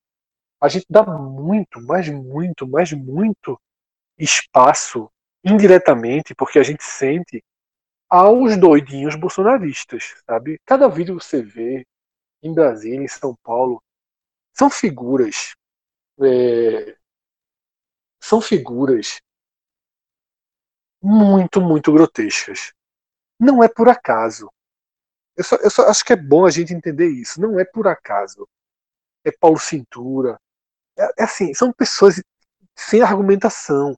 Porque as de argumentação, elas podem até ser Bolsonaro, mas já passaram para a fase do Bolsonaro constrangidas. Então a gente está, às vezes, in, in, sem, sem querer, equalizando demais o hater que vai, que vai é, é, discutir com a gente no Twitter. A gente está equalizando demais mil pessoas que vão domingo para Brasília. Porque a gente está no meio de pandemia. E só essas mil pessoas vão, porque elas são essas figuras que não se alcança. Se a gente não tivesse pandemia, a gente teria cidades com protestos contra Bolsonaro muito maiores do que a favor. Certo? A gente estaria vendo um inferno muito próximo ao que Dilma viveu. Por isso que eu digo que a gente não pode descartar a questão pandemia. Certo? Eu acho que qualquer um aqui teria ido para uma, para uma, para um movimento contra o atual governo. Você imagina a repressão. E quando. Não sei, no Recife eu acho que não teria repressão. Ah, eu acho. Não teria repressão. Porque, Você acha que teria repressão? Eu acho. Você acha que teria repressão? De... Veja, no, no cenário geral, a gente adiantando, adiantando os nossos relógios aí para esse é, confronto não tô adiantando já. Relógio, tô dizendo de... para hoje. Se fosse hoje, se não tivesse pandemia, é porque, velho, se fosse, é, é, mas é, é, é, por isso que eu tô dizendo, é, esse se, ele é difícil de a gente fazer, porque esse se, tipo, se não tivesse pandemia, o último cenário que a gente tinha antes da pandemia era a economia melhorando. Ok. Entendeu? Ok, mas então, pós-pandemia, tá, vamos colocar para daqui a um ano. Pra daqui a um Pós-pandemia. O que eu vou dizer qual é a minha preocupação, certo? Que repressão? Que você tem medo de fazer o quê? Do exército estar na rua contra você no Recife? Não duvido, Fred. Ok, é o que eu tô falando. Eu acho que está se alimentando medo demais também. Eu acho que isso é muito negativo. Eu acho que está se fazendo o, o, o, bicho pior do que é. Porque assim, eu não vejo um cenário, eu não vejo um cenário hoje, sinceramente, eu acho que é um. A gente que talvez fazendo um enorme desserviço. Porque eu não vejo um cenário hoje que no Recife, a gente está dizendo, vamos ao marco zero, que uma, que uma é, manifestação contra Bolsonaro no Recife, o exército estaria atirando nas pessoas. O exército estaria reprimindo as pessoas de ir. Eu não vejo o exército agindo no Recife. Como em São Paulo, como em outros lugares. Eu, eu sinceramente, eu acho que não há sinalização disso. Já Mas... agiu em outro momento, né? Em outras épocas, já arrastou gente por aí. É, é difícil, Fred. Eu, ok, eu não, ok. Que... Eu, só, eu só me posiciono, faço questão de posicionar no lado oposto a essa visão que vocês estão tendo. Acho que é uma visão. É... Enfim, não vou qualificar, não. Mas você falou plural, veja, você falou plural. Eu não lembro de ter sido plural, não. O Celso deu a visão dele, eu tava falando, a minha foi em 2022. Eu não sei. Certo, é. Não, sei, não, não pronto, tem que ter relação de Celso. Pra, pra... Eu, eu, eu acho assim. Nem tanto ao mar, nem tanto à terra. Nem tanto ao mar, nem tanto à terra. Eu sou, eu sou a única pessoa que acha que teria repressão a protesto? A manifestação? No Recife, eu não acho. Que teria. Acho que não teria nenhum. Cássio, João, vocês acham que não teria repressão, não teria absolutamente nada? Então, segue o jogo. Você está tá falando de que, em que momento? De que momento? Nesse primeiro momento tá possível pós-pandemia. Primeiro, primeiro momento possível. possível. Tipo, liberou. Liberou. Já é possível ter movimentação na rua. Fizeram um protesto fevereiro de 2020, Fevereiro de 2021, por exemplo. Pronto, fevereiro de 2021. Uma repressão? Eu acho, eu acho muito, muito. E, eu acho... e, isso especificamente no Recife. Recife. Não, não acho. Eu acho que as pessoas se manifestariam como se manifestaram, que... manifestaram outras vezes. Não sei se. Mas, com a, mas, mas com a repressão muito do exército forte. ou da polícia militar ou de ambos. Eu, eu, eu tô sempre com, assim, com a orelha em pé, sabe? Assim, é dois eu acho dois. que é dois uma, dois, mas... uma, uma, repressão, uma repressão mais forte, eu acho que, enfim, é, eu acho bem possível. Na verdade, eu acho, veja, uma, a repressão porque, veja, é, que já existe que seria muito mais. Uma, uma repressão mais forte seria fato. Isso é fato. É, eu, acho não, para além da, da Pelo, eu acho que aqui no Recife seria mais leve do que foram as que já tiveram. Você acha, Porque você, você tem acha, a polícia exemplo, militar que, a favor. Que, a favor de quê, cara? A instituição, a instituição polícia militar, sim, está vinculada ao governo do estado, mas é, se você for ver o apoio que Bolsonaro tem na categoria de policiais, é muito massivo, velho. Muito, ok, pô. é só, ok, eu só, eu só faço é... minha questão de me posicionar. Não, eu entendo. Eu, não, eu não, eu não tô, veja, eu não, tô tirando, eu não tô tirando de você o direito de se posicionar, não. Tô deixando muito claro. Só tô dizendo assim que eu tenho receio, um, um temor, um medo, seja como você queira chamar, real. É medo. De que uma... Eu só acho que assim, já entrou então. Veja só, o que eu quero dizer é o seguinte: já fudeu, porque ele já entrou na sua cabeça. Sem existir. Então o ele medo? conseguiu o mérito. Ele conseguiu o mérito, porque assim, não há. A gente nunca teve uma manifestação contra Bolsonaro reprimida. Eu acho que se você não tem nenhuma zero reprimida, você não tem por que considerar que seria. É um recorte muito específico, Fred, porque, tipo, se você for, for é, pegar só esse, esse retrato de é, manifestações contra Bolsonaro ser reprimidas, a gente vai ter até poucas.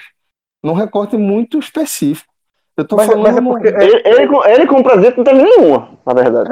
É, é, é, isso que eu tô dizendo. Eu não, eu não sei como seria por conta do perfil de, de eleitor que forma a base da, da, das polícias, entendeu? Essa é a questão. Não acho que, okay. é, que é um medo infundado, que é um medo. Não, é... eu não acho que é fundado, só acho que ele é muito precipitado. Talvez. Mas, talvez é, seja. Cada um vai, é, por, isso que eu já, por isso que eu, é por isso que eu já pontuei aqui para cada um se posicionar, porque não vai convencer. É, nem eu vou convencer, nem você vai convencer, então. Ah, não ficar. É, eu, eu acho que é o seguinte, também que não é repressão. O que pode acontecer e o que se estimula por trás dos panos é uma repressão não da polícia, mas de apoiadores. E aí você entra para um conflito de Mas graça, aí tá tendo assim. por dois lados, veja só. A Gaviões da Fiel foi para a rua e em Porto Alegre a gente teve nesse domingo um grupo antifascista impedindo. Isso está acontecendo. Mas, isso, assim, mas isso, isso, isso, é uma merda. Em Sim, qualquer sentido. Isso, veja só, isso está acontecendo. Isso está é. acontecendo. Não, eu sei, mas assim, esse conflito. E, quando, e, se tivesse, só, e se tivesse liberado, estaria muito mais. Ah, o que, o que eu tenho, eu é o seguinte, o que eu tenho é o seguinte, é, é um chegar no estado, assim, a gente que tem... é um caos, um, é um caos completo, tipo, é, o que eu é o seguinte, chega no estado de caos completo onde muita gente sai a favor, muita gente sai contra, e aí há conflito, se assim, não chegar assim, ó, tem que botar o exército na rua, porque para garantir a lei e a ordem, e aí fudeu, velho. E já está Porque... tendo mudança é, é, é, de lei em relação a, a, esse tipo de movimentação. E, tipo, vale salientar também, vocês lembram da, daquele daquela cenário lá de, de 2013? É, a, o movimento lá, Black Bloc, né? É, tinha, tinha muita gente, inclusive muita gente infiltrada, tinha histórico lá é, de, de é, policiais, talvez, infiltrados nessa, nesse movimento para justificar um, é, um, policial, algo talvez maior. infiltrados. Talvez, né? Isso. né? Hum, sem é nenhuma. não, veja, Fred, veja, eu tô falando talvez porque agora eu não quero parar para procurar a matéria da Vice que eu tinha visto sair. Mas, tipo, teve em algum momento, teve lá é, um, um foto de um policial que estava no meio dos manifestantes tal, e de repente ele sai e vai se, se aliar aos policiais. Por isso que eu tô falando, talvez, para ter essa cautela. Não, não tô sendo é, isso aí, incauto ao é. ponto de, de, chutar aqui, não, pô. É diferente. É, é aí, eu, eu acho que um, nesse momento, um, um barril de pólvora, nesse momento, para Bolsonaro, um barril, explodir um barril de pólvora. É tudo que entre, ele queria. É tudo que ele quer. É tudo que Lógico. ele quer, pô. É, é, tudo que ele quer. É isso. Mas assim, o, só, quer dizer, o, o que a gente tem até então é policiais militares prendendo manifestantes pro Bolsonaro por desacatarem isolamento. É o que a gente tem. A gente não tem o oposto. Então, assim, até onde a gente está, até onde a gente está, a gente não tem polícia militar. Inclusive rolou uma fake news hoje gigantesca, de novo passando pelo filho do presidente, de que os militares em São Paulo estavam batendo continência para manifestação na rua. E a continência tinha sido uma homenagem marcada para um certo horário para um policial militar morto. Né? Tipo, às quatro e meia da tarde, todos os policiais militares bateriam continência. Mas e Fred, os que estavam trabalhando nesse... É ele foi uma oportunidade utilizada pelo filho do presidente. Isso. Porque o cara tá cagando é, aquilo lá na fake news. Ele, ele, ele, ele porra, Alguém gravou um vídeo onde tem manifestante com a camisa da seleção brasileira e os policiais estão prestando continência. Isso é fantástico. Pega isso aí, é. cria Não, qualquer e... história que for e manda pro WhatsApp valendo. Aí... E tá rolando violentamente. É, os caras têm a tática. Os, os caras têm, os cara têm, os caras têm essa tática aí é, gigantesca e as pessoas simplesmente ignoram que tem a busca por uma solução para isso. É, isso aí é incontrolável. Pô. É, mas eu acho que a gente assim, a gente tem que ir muito por etapas, sabe? É, eu acho que a gente vai, em breve, é, sair dessa situação mais grave do, do vírus ou não. Talvez o Brasil escolha indiretamente ligar o foda-se né, e passar a conviver com o vírus e virar normalidade. Não duvido que o Brasil termine sendo eu, assim. Eu também não duvido. É, é outra merda. Eu acho que o Brasil é. é. vai entrar em roleta russa. Vai virar roleta russa. E, e, se acostumar, e, e, ter, e ter 800 mil, 800 mortes por dia, mil mortes por dia, vai virar o normal. Todo dia. E aí foi. Normal. É, aí é. Até, até atingir um grau de contaminação, é, é, que é a ideia inicial de Bolsonaro, né? Que é deixar todo mundo sempre contaminado. Pra quem morreu, morreu, quem morreu, um platô, quem morreu é, é. é, é roleta russa. E aí, coitado dos médicos, velho, assim, coitado do, do pessoal que trabalha na, na área médica, na área de saúde, porque esses aí, velho, é, isso aí que são. Assim, é, é, é uma luta em chegar... É enxugar gelo. E aí vai chegar na eleição municipal. A eleição municipal vai dar um norte de em que momento a gente tá, porque vamos lembrar que foi a eleição municipal. Se, e quando vai ser, né? Essa, esse momento, é, quando vai ser essa eleição, tá, né? Vai ser, eu, veja só, essa eleição municipal tende a ser em novembro e dezembro. É. Tende a ser, tende a ser atrasada um mês. Veja só, vai ter Campeonato Carioca dia 14 de junho. O Brasil aceitou o coronavírus. Certo? O Brasil vai aceitar o coronavírus. O que tudo indica é isso que vai acabar acontecendo. Na, na hora, em algum momento vai chegar. Vamos dizer, ó, de mil não passa. Vamos conviver com mil e mil mortos todo dia, uma hora vai diminuir. Certo? Então, vai ter essa eleição nova. A gente tem que lembrar que foram as eleições municipais que avisaram que o PT era inviável. E o PT não ouviu o resultado das eleições municipais de 2016. Né? O PT sofreu uma histórica derrota nas eleições municipais.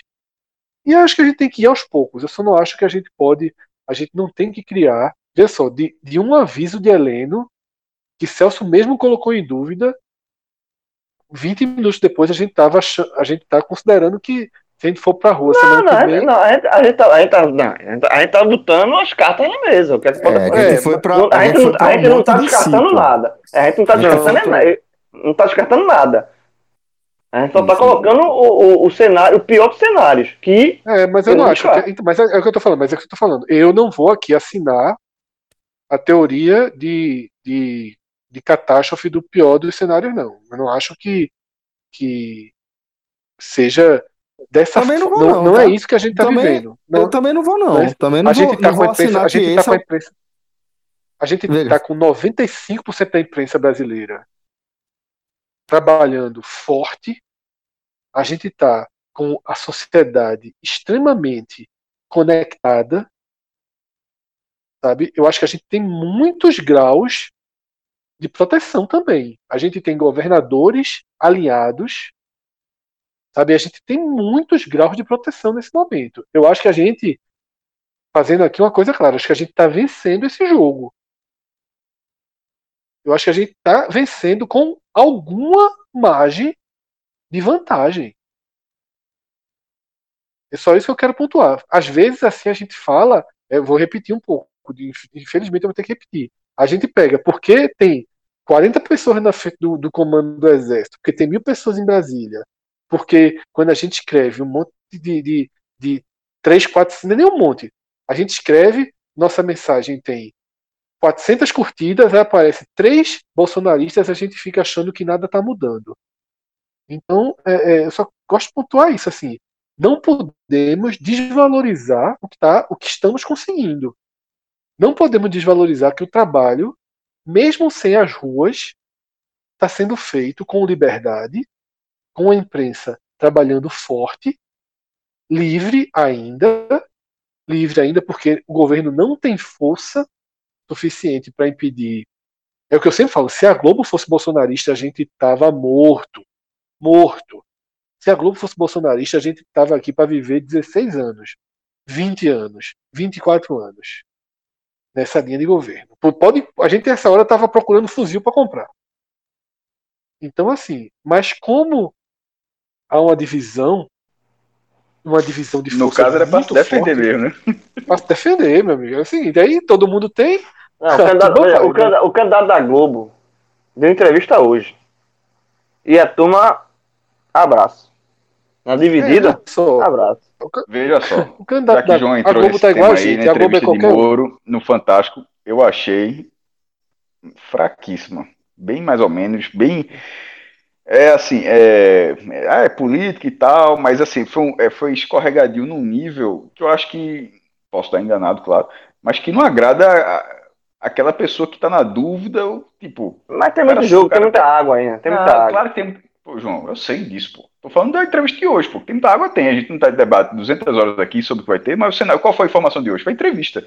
Então, debatendo a partir da entrevista, eu achei ruim. Eu, eu achei que ele saiu menor. É um cara que você fica dizendo aqui, não, o, o pô, é um juiz, tá, é, é, você imagina que tem conteúdo, acredito que tenha, mas não consegue transmitir. Assim, é, é mais uma entrevista do Sérgio Moro e ele não parece ser um cara hum, capacitado e para gerir tantas áreas. É, é, é, uma, é uma entrevista onde ele poderia ter sido uma pessoa mais firme, claro que de repente é, é a forma como ele fala é para não se comprometer com, de repente, provocar alguma possível acusação que ele não tenha uma prova que ainda não seja a hora, enfim. É um cara que já, já teve aí com dois presidentes, um, no caso, um ex-presidente e agora um presidente em, em, vigor, e o cara botando prova, prova para cima, mas e, todo, e, e nos dois casos sem ser contundente. Acho que é, a entrevista fica clara que ele é um candidato e que ele é um candidato com possivelmente com um aval é, no mínimo no mínimo com é, uma paciência maior da Globo, um carinho maior talvez, não sei, porque de Lula Lula Lula nem aparece na Globo. Quando aparece só quando tem uma pancada, qualquer tipo qualquer só aparece quando fala merda. Quando é, fala quando merda, ele joga. Assim, Falou merda, ele declarações. Aí tem uma declaração de Fernando Henrique. De Lula não tem. De Dilma Só não veio. Merda. Então, Só é, falou merda. Falou merda. É. Falou... De Bolsonaro é. tá indo para cima. Então, assim, e, e, e o, o, trato com, com o Moro parece ser diferente, mas é aquela questão. É, eu acho muito ruim o cenário que a gente está falando, falando agora, lá da frente. Se, como até com o João falou brincando, se fosse Moro e Bolsonaro, eu votaria em Moro. Mas nesse momento, por essa entrevista, é, é, seria um voto nível Haddad. É, é, é o voto para não ter Bolsonaro. E é, é, é, é, triste. Eu queria, queria votar na pessoa que ó, tem capacidade, tem chance e tal para tirar, mas também que ó, aqui vai ser melhor. Com o Moro, provavelmente o Brasil estaria sob quarentena. Porque na, na verdade não seria com o Moro, seria qualquer outro presidente que não fosse Bolsonaro. Qualquer outro que não fosse da linha dele, o Brasil estaria, o Brasil estaria isolado. Então, esse já seria um ponto a favor. Só que, nesse momento, se for ele a figura que tiver mais chances, eu vou deixar bem claro, eu votaria. Mas deixando bem claro também votaria com aquela sensação, a mesma que eu votei em Haddad. Eu estou voltando aqui, estou fazendo minha parte para não ter Bolsonaro, mas é um voto totalmente sem convicção. E aí, totalmente sem convic... enquanto, é uma convicção enquanto... de esse cara, esse cara é de um partido corrupto, mas é, ele, ele, ele ele tem um perfil diferente de gestão, não do partido, porque o partido é uma coisa muito maior, mas do outro concorrente, ou seja, seria individualizando, seria botando pessoa a pessoa, não partido a partido. Ou seja, olha a quantidade de concessões que foi para votar em Haddad. E seria, e seria outra não muito diferente de Moro. Porque a gente tem que entender o seguinte: seria o Moro talhado como anti-Bolsonaro. É diferente do Moro foi isso. se fosse a, dessa eleição. A entrevista dele já foi isso. Exatamente. Dele, porque se fosse... já, ele já falou que. Já, uma, oh, rapidinho, só um ponto rapidinho. O, nessa entrevista, a primeira coisa que ele falou que chamou a atenção foi a seguinte: porque ele saiu, ele disse assim, que é, a janela, a, o, a roupa, a roupa de anticorrupção, ele sentiu que com o Bolsonaro, Bolsonaro não estava muito alinhado com isso, então ele saiu. Que continua sendo a bandeira de muro, de ser o cara, o bastião da, contra a corrupção e tal, tal, tal. E essa, e, essa cola de que Bolsonaro não, não comprou essa briga de, de, contra a corrupção e não comprou de fato, e nunca, nunca compraria, porque nunca foi. É, e aí Bolsonaro, é, a entrevista de Moro foi já para dar essa, essa cola. A primeira lapada, que é colar justamente isso, ó. Bolsonaro não é contra a corrupção, não. Bolsonaro não tem nada de anticorrupção. E aí Moro vai continuar na bandeira dele de ser o bastião da anticorrupção. Essa foi a, a, a, a, a semente que foi plantada na entrevista. Mas, João, se fosse Bolsonaro, Moro enfrentando Haddad na eleição passada, Moro ia se aproximar das pautas de Bolsonaro para poder ser o cara da direita anti-PT. Ele agora ele vai ser o anti-PT, naturalmente ele já é, não tem como ele reverter esse cenário, mas ele vai ser o cara da direita com limite. Então ele já é um cara contra as armas. Bolsonaro colou esse adesivo nele, inclusive de ser não ser armamentista. Ele já é a favor da ciência, ele já é a favor. Então assim, ele vai ser, ele talvez, eu nem estou falando quem é Moro de verdade aqui, mas eu estou falando o que vai ser a construção do personagem Moro candidato a presidente. Vai ser muito mais palatável, tá? E aí, nessa, dessa postagem que o João fez no Twitter e eu retuitei, e já apareceu para João, já apareceu para mim, que é a linha dos petistas dizendo que preferem Bolsonaro. Aí é falta. Veja, é, isso é, quando, quando eu critico, quando eu critico o Bolsonaro, só vem dois, um ou dois já a turma do Bolsonaro, porque tem muito bloqueado e eu não tenho nem muito trabalho. Quando eu, porque a Twitter foi o seguinte, eu, a Twitter foi exatamente o seguinte, eu tenho 200 motivos para não votar em Muro, mas eu tenho um para votar. E possivelmente em 2022, esse 1 vai pesar muito mais do que o 200. Que, qual seria esse 1? O cara que seja hoje mais forte para tirar Bolsonaro. Porque a minha meta em 2022 é somente isso: é tirar esse governo que está aí, esse absurdo que está de governo, para colocar um outro, um outro governo, mesmo que, eu, mesmo que eu critique, mas que a gente volte para um, um, nível de crítica de normalidade, a gente discutir outras coisas, voltar conviver na vida normal, discutir política, discutir políticas públicas, discutir mercado, e não essa loucura que a gente está vivendo. Então, assim, se, se Moro pintar como candidato mais forte a tirar Bolsonaro em 2022, eu, que sou esquerda, da, da raiz, do, do, do, fio de cabelo até o ponto do, do, pé, eu vou votar em Moro. Eu vou abdicar do meu, da minha. Porque meu, a minha. É, em 2022, o meu objetivo é um só: é, é colocar o país nas mãos, mesmo que seja de um cara feito Moro, que eu discordo muito de muita coisa, quer dizer, mas que, que a gente volte a, a não discutir o que a gente discutiu até pouco tempo atrás, durante 20 minutos, um possível golpe de Estado. Moro, acredito eu que Moro não faria isso. Eu, é isso. Eu, particularmente, já defini esse meu voto e não vou mudar. Eu vou votar em quem eu enxergar ter maior chance de vencer Bolsonaro. Tá? Inclusive, é, eu já tenho guiado os meus votos recentemente dessa forma. Eu era Marina contra Dilma. Eu era Marina, eu era Eduardo Campos. Eduardo Campos morreu, eu virei Marina. Na semana final foi que eu mudei para S no primeiro turno. Porque eu achei que a S teria mais chance no segundo turno. É, enfim, foi uma, uma adaptação de momento. Para 2022 eu já defini isso. Não importa quem seja. Não importa quem seja. Eu vou votar em quem tiver mais chance de vencer Bolsonaro no segundo turno ou em eliminá-lo no eventual primeiro turno. E por que eu cito isso? Porque a viabilidade da candidatura de Moro ela pode se dar em duas frentes. Ela pode se dar, um, dividindo os votos de Bolsonaro no primeiro turno e brigando com a vaga no segundo turno contra Bolsonaro, ou sendo uma eleição muito próxima com a que foi a última eleição para prefeito do Rio de Janeiro, onde vários candidatos têm percentuais abaixo de 20%. Talvez um acima e vários ali com 14, 16. Ninguém 15. sabia quem era Witzel até começar a ter resultado ali na, da, de pesquisa, né? De, de não, boca de urna. Mas, né? não, mas aí foi diferente, Celso. Aí foi governador. Tô falando a, a ah, eleição tá, tá, prefeito. Tá, tá. Que foi Freixo e Crivella. Sim, sim, sim. Foi que acabou sendo Freixo e Crivella. Era Crivella com 30 e poucos pontos e todos os outros, todos os outros, entre 9 e 14. 9 e 15. Tinham 6, 7 candidatos.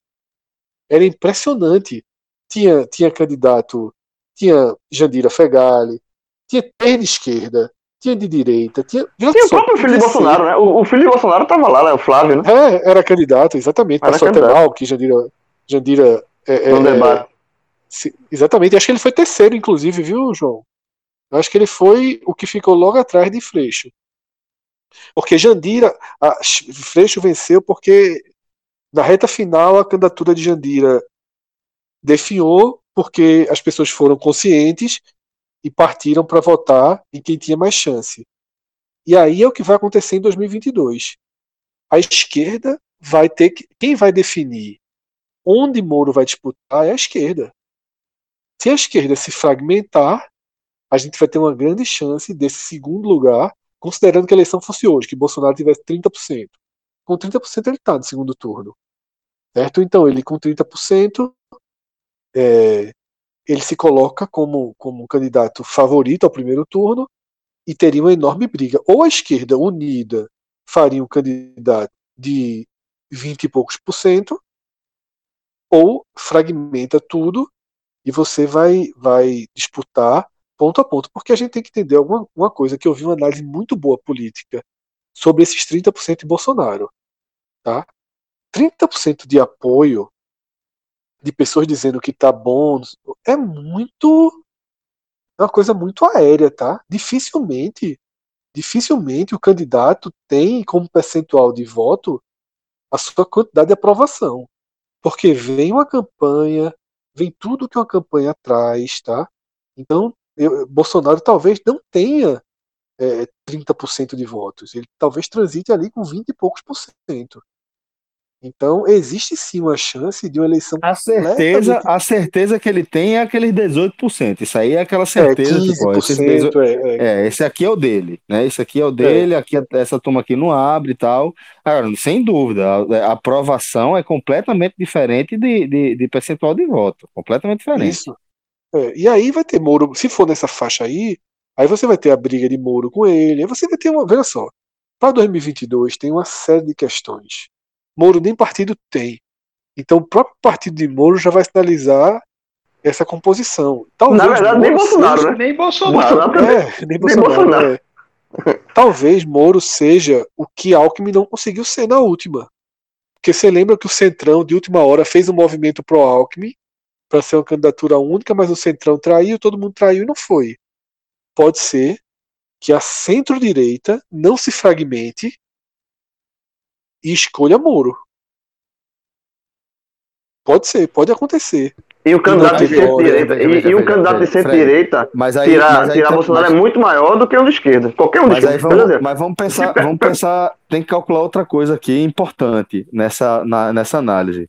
É, quando a gente fala em centro-direita, a gente pensa muito é, em eleitorado, né? Porque o, o centrão, o centrão, centrão, também centro-direita, centro-esquerda, é, é, é, essa galera odeia Moro. O, o, os parlamentares odeiam Moro. É, sim. Mas é, é o que eu tô tipo, dizendo. Ele... E é essa galera que vai conversar com o eleitorado. Né? Também tem. Isso é uma coisa que a gente precisa entender também. Onde é que tem. o Centrão vai estar? Tá? Exatamente.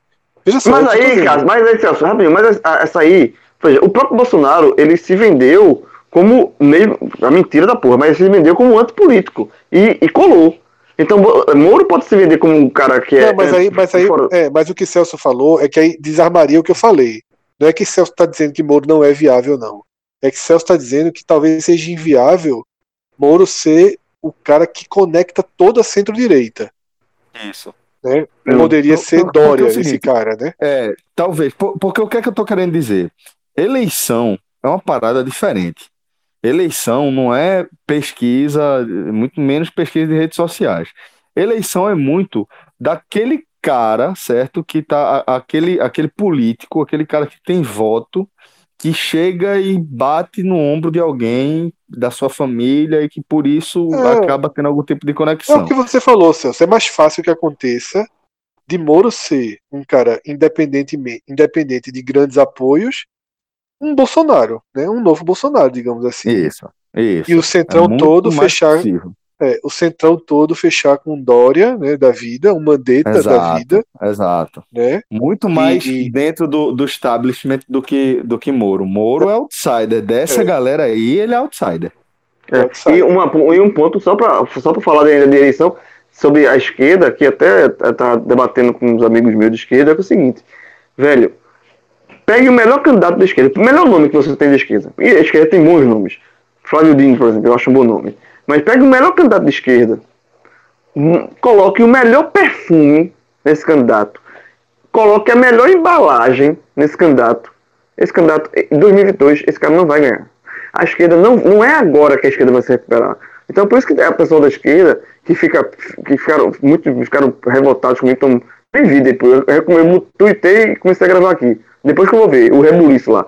Muita gente me criticando, porque assim, infelizmente, para mim, que sou esquerda, a esquerda, eu não vejo a esquerda com, chance em 2022. É isso. Pega o melhor candidato, bota o melhor perfume, a melhor roupa, que não leva. Então, não assim, existe, João. Não hoje, existe esse nome hoje, não, da esquerda. É, não tem. E assim, e, e, e, eu prefiro um cara, não é que eu prefira, mas assim, eu vejo com mais chances de ganhar um cara de centro-direita. Então, se, se o cara de centro-direita é o que tem mais chance de tirar Bolsonaro, eu vou no centro-direita, mas vou bonito. Mas eu voto indo em 2022. A guerra, a guerra. Em algum guerra. momento da história, em algum momento da história, a gente vai voltar aqui para essa gravação e entender que foi nesse dia que a esquerda venceu em 2022. nesse... mas é, mas é, mas... nesse programa aqui. É. Mas é muito difícil, porque não, não tem um nome estratégico. Existia e um desenho estratégico não tem um, seria... E não tem um movimento, um movimento político. Harmônico, um movimento é. Não tem, não tem. Existiria um, existiria um, que era o movimento Ciro Gomes. Mas ele já foi. Ele tem dois problemas graves. Ciro hoje Ciro virou Gomes. um dos grandes opositores ao PT, né? Isso é um é, grande problema para é. ele, né? São dois problemas, assim. A relação Ciro-PT não se, não se ajeitará, certo? Não, não se ajeitará. É, não de, se ajeitará. É, de, é de antagonismo, é isso que eu tô querendo é de, ressaltar. É, é, daquele ponto que o petista vai torcer para Bolsonaro. Não vai, não vai votar em si. É, vai torcer, pode até votar, mas aquele negócio meio assim, porque porque vai virou uma guerra. Tá? O próprio Lula alimenta essa guerra. E ah, aí o problema dia, é esse. Eu até tuitei é, é, lá no fim, botei que, que é, Lula é o melhor para Bolsonaro e vice-versa. É, sempre foi, continua a mesma lógica. Né? Eles continuam sendo. acreditando na mesma coisa. Os dois Isso. lados continuam acreditando na mesma coisa. É, então, assim, Ciro, ele era o grande nome. Por que ele era o grande nome? Porque Ciro, eu estou falando um Ciro na teoria. Ciro seria palatável para o centro-direita. Ciro foi ministro de FHC.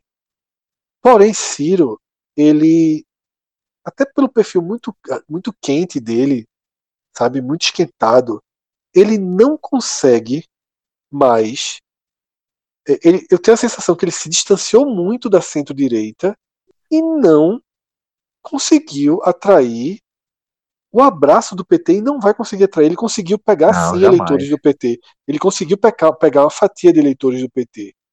Eu percebo alguns eleitores do PT bem clássicos, tá? Mas os que votaram já em Ciro na eleição passada, sabe? Ficaram. Eu não percebi muito o retorno. Sabe, Joana Maranhão, Gregório, tá ligado? Esse pessoal não, não tá afinado com o lulismo. Porque o PT hoje em dia, que na verdade se, se, se dividiu em dois, né? O lulismo e o outro lado. O outro lado já entendeu que não ganha eleição, não, que o PT não, não ganha. A esquerda pode o PT, até. O PT é Lula, é. veja, a esquerda não é Lula, mas o PT é Lula. É, pô, é exatamente. Coisa. A esquerda pode até ter uma, um, um, milagre de vencer. Por exemplo, Ciro Gomes com Bolsonaro no segundo turno, pode vencer, sabe? Algumas chances. O 13 não ganha. O 13 não tem jeito nenhum. Não. Porque se for Ciro Gomes no segundo turno, Ciro Gomes vai estar com Moro, com Mandetta, tá entendendo? É, Ciro Gomes é, ainda é, consegue. É ele, ainda cons é, ele ainda consegue abraçar, exatamente. Se fosse Ciro e não Haddad, a gente teria hoje Ciro Gomes presidente. Exatamente. Mas Ciro, mas, Ciro, mas Ciro é, é, é, performa mal, né? No, na urna é impressionante, pô. Não, é porque não deu tempo, assim. Viu só, nem acho que ele acho que ele foi bem, assim. Ele teria vencido o segundo turno. Ele teve, ele teve uma final, ele teve uma final pelo... bom. De justamente isso, a turma abraçando o Ciro para tirar, sabendo que é, era a melhor opção. Mas o, mas o, o petismo é muito forte. Arranque, assim como o arranque final de Haddad, que recuperou cinco pontos ali, mais ou menos, na, na reta final da. E recuperou de Ciro, basicamente, né? Mas é porque Ciro. Não, é, é, é, assim, Ciro, Ciro, não entra. Ciro não entra. Ciro não entra em 2018, ele não entrou no interior, nos votos mais de periferia. Ciro, ele pegou o voto da esquerda, entre aspas, crítica, mais, crítica, crítica intelectualizada, é. mas assim, ele não entrou, ele até porque o, o a, toda a malha de, de, de, de, do partido dele, ele não teve tanto coligação, ele não tem, ele não tem prefeitura no interior, ele não tem um prefeito no interior para pedir voto para ele. Não, sabe? ele, então, ele, isso, ele isso complicou tomou, muito, Ciro. Ele tomou o voto crítico de Lula da esquerda. Ele conseguiu. A esquerda formadora de opinião hoje é, mais, hoje é muito mais Ciro do que Lula. Muito mais. Agora, não tem esse perfil. Então, assim, eu não vejo em três anos nem Flávio Dino, nem Rui. O Rui Costa é difícil, né? O PSB precisaria ter um nome. Esse candidato precisaria vir do PSB. Sabe? Estrategicamente, teria o partido para Ciro ceder, o PT ceder. Veja que as duas coisas não vão acontecer, mas teria um nome que precisaria vir, talvez até de fora da política, tá? precisaria vir, surgir esse nome, sair esse nome, se viabilizar esse nome, mas assim, não vai ser Marina, não vai ser. Não, esqueçam que já passou. Quem já passou está perdido. E aí eu concordo com o João. É muito difícil que venha, tá? É, Luciano Huck tem uma imagem é, muito associada a, a direita, né? não dá para transformar Luciano Huck nesse cara, ainda que ele tenha tentado aproximar a pauta, porque Luciano Huck seria, em tese, ele tem um perfil no discurso dele, tirando a parte ligada aos mega empresários, que Luciano Huck ele, ele essas duas faces, né? Ele tem a face totalmente liberal dos, dos empresários, dos bancos, mas você percebe que o discurso dele social é muito mais da esquerda do que o discurso de um Moro por aí, sabe?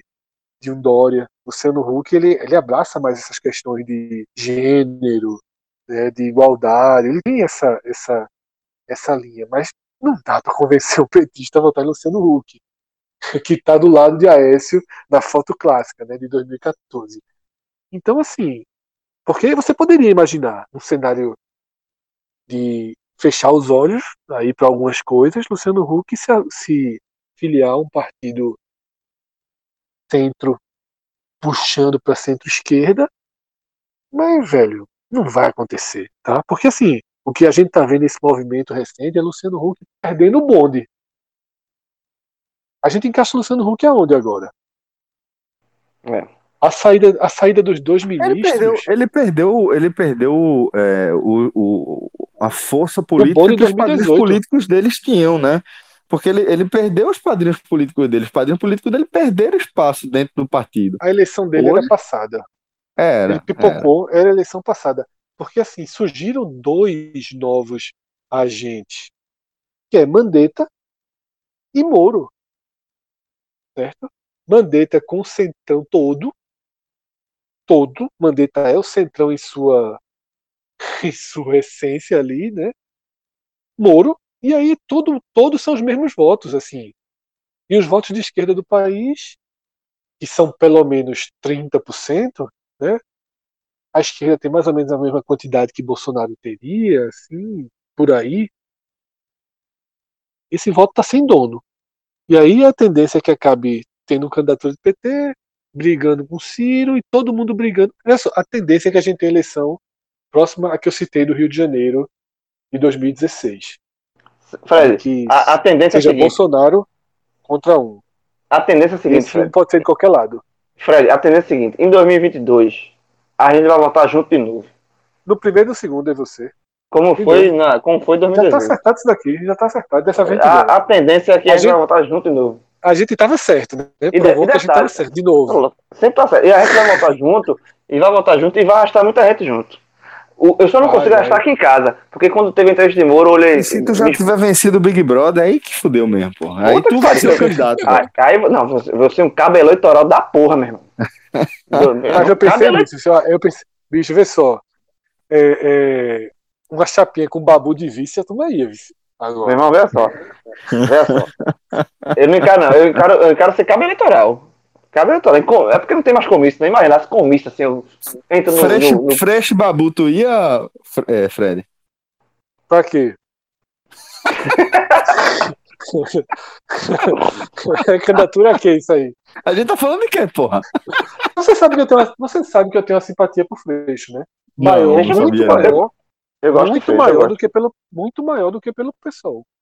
Inclusive eu, eu dei dois votos. Vamos só lembrar que na última eleição eu dei dois votos ao pessoal, tá? Por eu votei no pessoal nas juntas, juntas. Que foi é, deputado, eu votei juntas, exato. Deputado estadual. É, eu só votei juntas, não votei outro, não. O pessoal só teve seis votos. Eu, eu votei dois votos. Eu, votei eu acho que para governador. Acho é, não sei, para governador. Não, governador Ô, galera, foi normal. É, eu votei, é, eu, só, votei, só eu, votei, eu votei para governador, mas é o meu velho voto de protesto. Não, não estava querendo votar muito nem é. Paulo Câmara, nem Armando mas, Monteiro. Mas, eu disse quem, quem está em terceiro lugar. A eleição está é. praticamente definida, eu disse, não, não vai ser, mas não vai ser definida com meu voto. Eu acho, eu acho Freixo, eu acho Freixo muito melhor do que o pessoal. Eu acho que Freixo poderia, inclusive. Eu acho que aos pouquinhos ele vai fazer isso, viu? Já tem um certo descolamento de discurso dele em alguns pontos. Né? A lei anticrime foi bem polêmica, né? Que ele aprovou. É, eu acho que tem umas, alguns pontos aí que ele poderia, mas também não vai ser para agora, não. Não dá para ele, em dois anos, sair de não, não dá. de PSOL para PSB viável. Né? Ah, ele saiu, porque, ele assim, saiu já, ele saiu da corrida prefeitura do Rio já, né, inclusive. É, exatamente. Ele, ele, é. o, o, porque o PSB é o partido que está estrategicamente no lugar certo para ser eleito, só não tem a pessoa. É. ele está é no ponto, ele tá no ponto certo. É porque Mas também aí, aí, fazer, fazer um breve parênteses aqui é porque também é, como basicamente todos os partidos do Brasil, é, o PSB tinha uma, uma figura central em Eduardo Campos, no caso, Sim, e como todos os políticos do Brasil, e essa é a questão, é, não, faz, não se faz sucessor. É muito, muito é, é, personalista, né? É muito centrado em um nome especificamente. Você vai lembrar do, PD, do, do PDT, você vai lembrar de Brizola. Você vai lembrar do é. PT, vai lembrar de Lula. É, é disso que eu tô, tô, querendo, tô querendo dizer, sabe? Então, é, o, a figura do, do, do, do PSB em nível nacional era Eduardo Campos e é um cara que é, a gente é, sabe que era um, uma figura política que não deixava muita gente crescer ao lado dele, né? Ele era é, muito centralizador chance, nesse, é. nesse aspecto. Existe a chance de Flávio Dino ser, vir para o PSB, né? É a negociação mais forte é. no momento. Mas, enfim, não sei se tem. Se tem Quando tu falas que. Tu assim, ser presidente, não. Quando tu falas que o PSB era o partido certo, mas faltava figura, eu quase me animava para me filiar. Mas aí, como faz Flávio Dino, aí eu abro. Para Flávio Dino, eu abro. Que, que bom, foi só. ponderado, foi ponderado. Haddad, Haddad, sempre sou, eu se não entra ponderado. na última, Haddad, se não entra na última, podia ser esse cara. Se tivesse é. virado o PSB desde a eleição passada. Não, ele realmente é, é, um cara que tem, é, segue uma linha diferente ali dentro do PT, né? Totalmente, era, mas agora escolheu, vestiu a camisa de poste. E aí Bolsonaro foi extremamente feliz em chamá-lo de poste E ele parece que gostou também de ser chamado de poste, e aí ele agora virou poste. Ele aceitou que só, o projeto, ele é... acha que o projeto que, que melhor vai definir ele é o projeto ser o, o cara que recebeu o dedo de Lula igual o dedo do ET, ali pronto. Bom, é, a gente entrou no Google Trends, mas acabou que é, esse, talvez esse assunto mexa demais com a gente. Eu acho que às vezes não tem como ser diferente, né? Aqui nesse programa a gente começa a conversar, acho que o Fred já falou sobre isso. A gente tem um, um assunto meio que para abrir o programa e a partir daí é, o debate ele vai surgindo de forma muito orgânica. A gente sempre tenta seguir uma pauta, seguir a lógica, mas às vezes acaba sendo inviável porque o próprio debate ele ganha, ganha uma dimensão que não vale a pena interromper. As ideias vão se conectando, os debates vão acontecendo e por conta disso, mais uma vez, a gente vai ficar devendo aí o Google Trends, né? É, mas para não, não deixar o nosso programa é, fechar completamente fora da normalidade, vamos ver se a gente consegue fazer aqui algumas indicações. E eu vou pontuar aqui rapidamente que é, comecei e terminei a, a série de, sobre Michael Jordan, né? O, o a Última Dança, Last Dance, Arremesso Final, a portuguesada agora né, no Netflix. É, eu, eu gostei, de uma maneira geral, olhando primeiro como produto, achei bem interessante, tem é, depoimentos importantes, passa por, por, por bons momentos, mas é, já vi também que, que tem algumas polêmicas em torno desse documentário. E como eu não sei se todos vocês concluíram, é, queria saber como é que está o, o, se vocês estão acompanhando, se terminaram. Terminei e é fantástico você fica torcendo para ter o 11 episódio da passagem dele no Wizards, no Washington Wizards, é. porque só, só para continuar vendo o ritmo, os bastidores, aquelas imagens, eu achei assim fantástico. Eu não tenho como não recomendar. Um negócio de 10 episódios, um, quase uma hora cada um, ou seja, cerca de 10 horas de material, 20 anos de história, a quantidade de gente, que, de estrela que envolvia, tem um outro furo de roteiro, assim, acho que ou algum, alguma pequena injustiça, acho que seria algo até previsível. Mas que não tira. O argumento que se, se utiliza. É, é muito bom. Vou citar aqui dois exemplos, mestre, mas deixar você seguir aí na, na análise. Um foi daquele é, Horse. Ah, esqueci o sobrenome dele. o do óculos. O de, o de, de o que usa, joga com óculos. Esqueci que depois vai pro É, Horace Grant. Horace Grant. Horace Grant que, e, e, Scott Pippen, e também aquele, aquele jornalista, né, o que escreveu a matéria é, intitulada lá um livro, é, Jordan, é, Rules. Jordan Rules, né?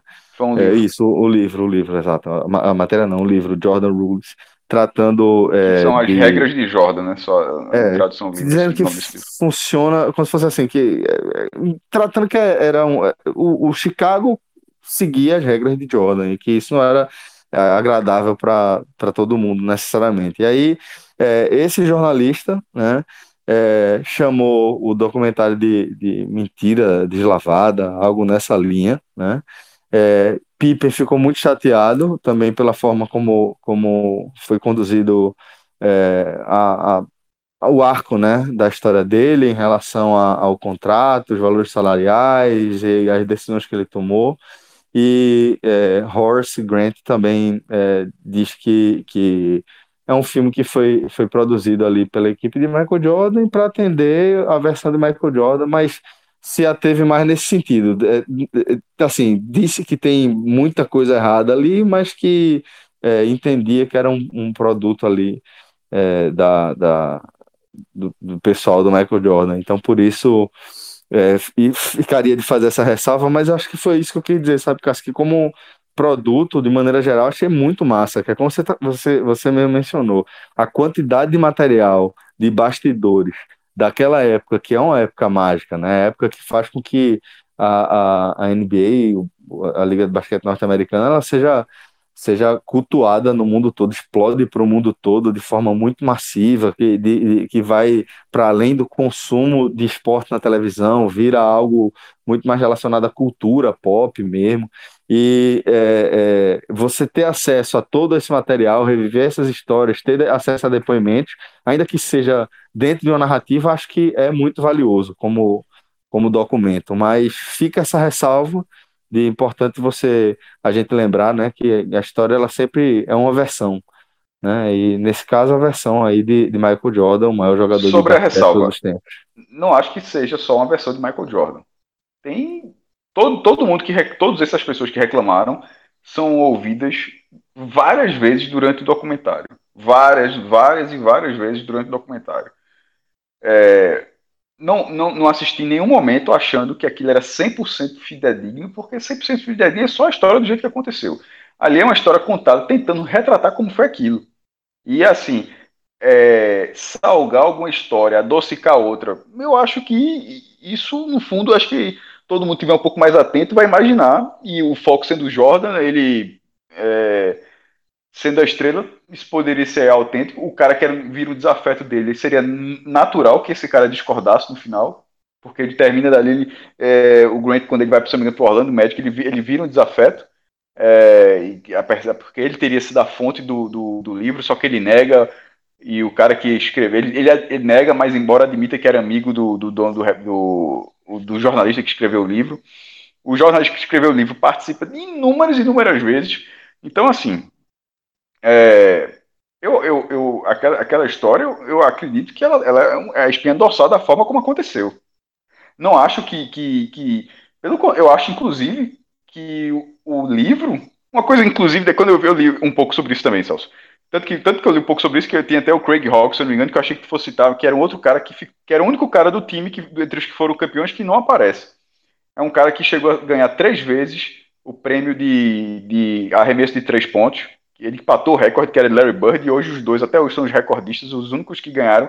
Porque a NBA tem aquele negócio, tem campeonato enterrado, que é Jordan o gigantão disso aí. E tem um campeonato também de sexta de três, que era Larry Bird, que tem aquele negócio, Larry Bird é o melhor cara de três, Magic Johnson é o melhor armador e, Jordan é o melhor ala e tal. E esse cara fez um tricampeonato. Mas ele acaba, ele acaba, como ele tem uma posição política é, mais aparente, e Jordan fica muito claro na, no, no, na série que ele não é essa pessoa. Inclusive, isso é questionado para ele também. E ele, ele, ele, dá os motivos dele para não ser, e você fica, não, mas dava para ser, ele tinha toda a voz do mundo para ser alguma coisa, para liderar, por, por exemplo, o movimento negro, e não parece ter tanto essa pessoa, e esse outro cara fez acabou ficando de fora. E o, os outros que aparecem, eles também, eles também aparecem na, na, história, contando o seu passado, desde criança. O próprio, o próprio o cara que escreve o livro, antes de você saber que ele escreveu o livro, ele aparece sendo matéria de uma nota que ele fez muitos anos, que ele dizia que, que é, três jornalistas de Chicago que diziam que Chicago ia ser eliminado por tantos pontos. Ele falava assim, era a notinha. A previsão do placar. Chicago perde por 13 pontos, um perde por 10, outro perde na prorrogação. Aí ele conseguiu eliminar dois caras, aí ele olha para o banco e fala: hoje é o dia de, de é, negar o que você escreveu. Aí ele vence também e o cara também fala. Ele mesmo conta isso muito antes de fazer o livro. E sobre o livro, pelo menos para mim, eu acho que é muito claro que, que a série é de um cara completamente centralizador. Michael Jordan não é. Michael, Michael Jordan é um cara tão pilhado na esportividade que ele passa do ponto. Eu acho que isso fica muito claro na série. Então, o Jordan Rules, eu acho que ele meio que se aplica na série. Na verdade, eu acho que a série, para mim, ela mostra que o livro tem sentido. Em vez de ficar negando o livro, eu vejo da outra forma. Eu acho que o livro, na verdade, só realmente faz... o cara escreveu um livro e tem lá a sua razão, porque do, é um cara, Michael Jordan era um cara que criava treta por qualquer motivo para se motivar para um jogo, desde que Pô, tem uma cena e dá uma tapa na cara, o negócio é até meio estranho. É um Hulk lá, dá uma tapa na cara, como se fosse brincadeira, só que, porra, é uma tapa na cara valendo. Ó, você não ria não, viu? Pá! E todo mundo kkk no vestiário. E, e, e ele, e ele é, Steve Kerr fala mais de uma vez, chama de bullying, que é o cara que faz bullying, né? É um cara, é, ele é um cara que fazia bullying. Eu acho que isso é muito exposto. Então, é, se, se, só se os caras reclamaram que ainda foi a, a, menos do que ele poderia ser, mas eu não acho que isso seja algo à parte, não. Eu acho que isso, isso fica bem claro que ele é um cara é, que passa do ponto para tentar levar o time para frente. E ele justifica, não, que era para todo mundo melhorar e tal, só que você fica vendo ali que, porra, não, não, não realmente não deveria ser fácil, não. O cara que errasse é, uma cesta só... era esporro, não pegava mais a bola, o cara passava. Se o cara errasse uma cesta, podia ficar cinco minutos sem receber um, um passo de Michael Jordan. Vê que, que figura difícil. E essa figura difícil não era uma figura que as pessoas conheciam. Conheci a genialidade porque o cara é possivelmente um dos maiores esportistas numa modalidade. É, no basquete é inquestionável, mas se você pegar o melhor esportista de cada modalidade, inclusive a série trata como os três, mas são três americanos, né? Um é Baby Ruth, que era um cara de beisebol lá do século 20, 20 30, se não me engano. Outro é, é Muhammad Ali e ele é o terceiro. Os caras ignoram o Pelé completamente. Ou Ayrton Senna, enfim, qualquer outra coisa. É, mas, se você pegar por modalidade, é óbvio que Michael Jordan é um dos maiores esportistas da história.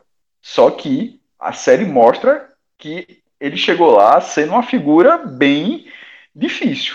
Eu não acho que a série alivia nisso, não. Pelo menos eu, eu vi dessa forma. Mas só para amarrar aqui, é, eu acho, acho que ficou claro, eu gostei da série, tá?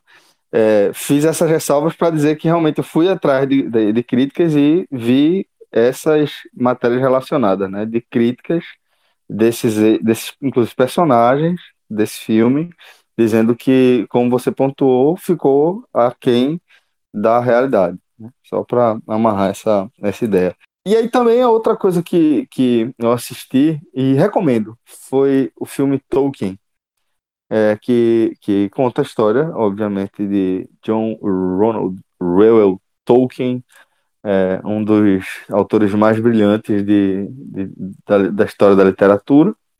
É, e acho, acho que a história ficou muito bem, bem amarradinha, sabe? Traz coisas importantes sobre a vida de Tolkien. É, e de maneira geral, apesar de o filme em alguns momentos ter ficado meio lento, acho que talvez pelo próprio Tolkien em alguns momentos ser um, um cara meio lento, é, muito descritivo, eu gosto, mas é, nem todo mundo curte esse formato, né? É, acho que ficou de alguma forma condizente com a própria obra de Tolkien. Então, gostei é, da forma como, como retratou, é, principalmente porque parte, parte da, da linha dos amigos né, que ele fez desde de a infância ali para a adolescência, é, que formou, que ajudaram um grupo que formou, os colegas, amigos dele ajudaram a formar muito, muito do que ele viria a ser no futuro. Então, é um filme que é, fala muito sobre amizade, né? E que, no fim das contas, as obras de Tolkien também falam muito sobre amizade, seja o Hobbit, né, que sai naquela comitiva em busca do tesouro de Smaug, o dragão, é, ou da própria é, campanha né, da, do, do Senhor dos Anéis, é, a partir ali da, da fundação da Sociedade dos Anéis até é, todo o desfecho envolvendo os amigos Sam e, e Frodo, né? É, então fica fica a indicação também de Tolkien. Não sei se você você chegou a ver também, Cássio. Eu sei que sei que você gosta de Tolkien. Tá no, no Netflix que eu vi. Então Indica fica aí a recomendação. Tava prestando tá? atenção, mas eu não assisti ainda não. Tá indicado, tá indicado. É com, com aquele cara, aquele cara que fez, que faz a fera dos X-Men.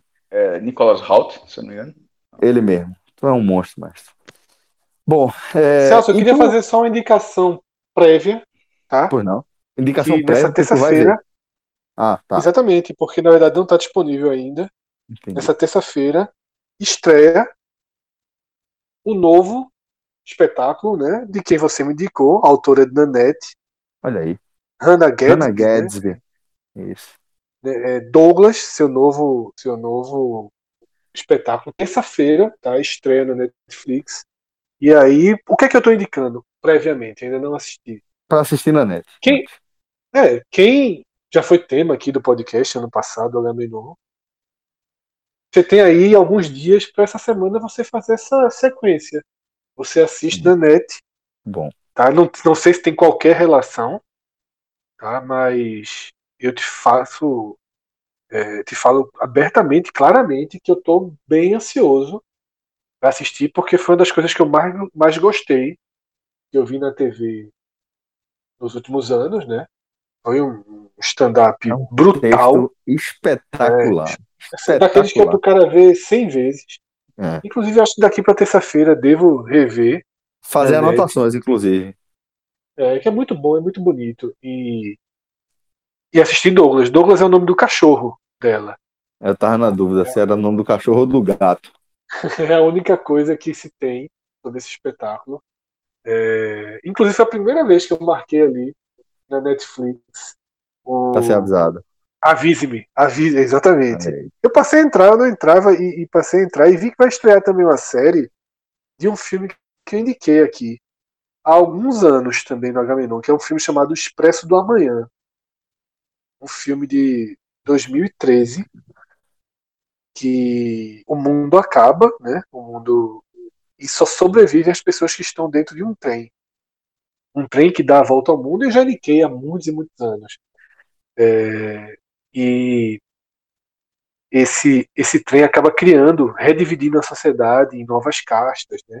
a partir dos vagões. Tem tudo, tem boate, tem sabe, restaurantes luxuosos e tem as pessoas que vivem apenas da, de migalhas. Eu acho que esse Expresso da Manhã tem ou é no é Prime, que... ou na... É, me lembra muito a premissa da, do, do filme que eu ainda não assisti, aquele do, do, da plataforma, né, que desce. Isso, lembra um pouco, lembra um pouco. A premissa, pelo menos, me, me, me pareceu parecida. É, e é dirigido pelo. Esse filme é dirigido pelo, pelo diretor de Parasita, tá? É dirigido pelo é. coreano é, Bong Joon-ho, né? Que agora está consagrado, é um dos filmes é, em inglês, né, que ele que ele produziu antes e vai virar uma série do Netflix. E estreia essa semana também, tá? Acho que na próxima sexta-feira estreia o Expresso da Manhã enquanto série da Netflix. Beleza. É, senhores, foi uma satisfação, mas essa gravação aí com vocês é sempre é, um momento terapêutico importante aí para a rotina. É, desejo a, a, todos, todos vocês aí uma boa semana e também a toda a nossa audiência, que é o motivo pelo qual a gente é, se reúne aqui, né? Para trocar essa ideia e para fazer conjecturas e debate. Uma ótima semana para todo mundo aí. Se cuidem, cuidem de vocês, cuidem de, de todo mundo. Lembre que a participação é, do maior número possível de pessoas é determinante aí para nossa vitória. Forte abraço e até a próxima. Tchau, tchau.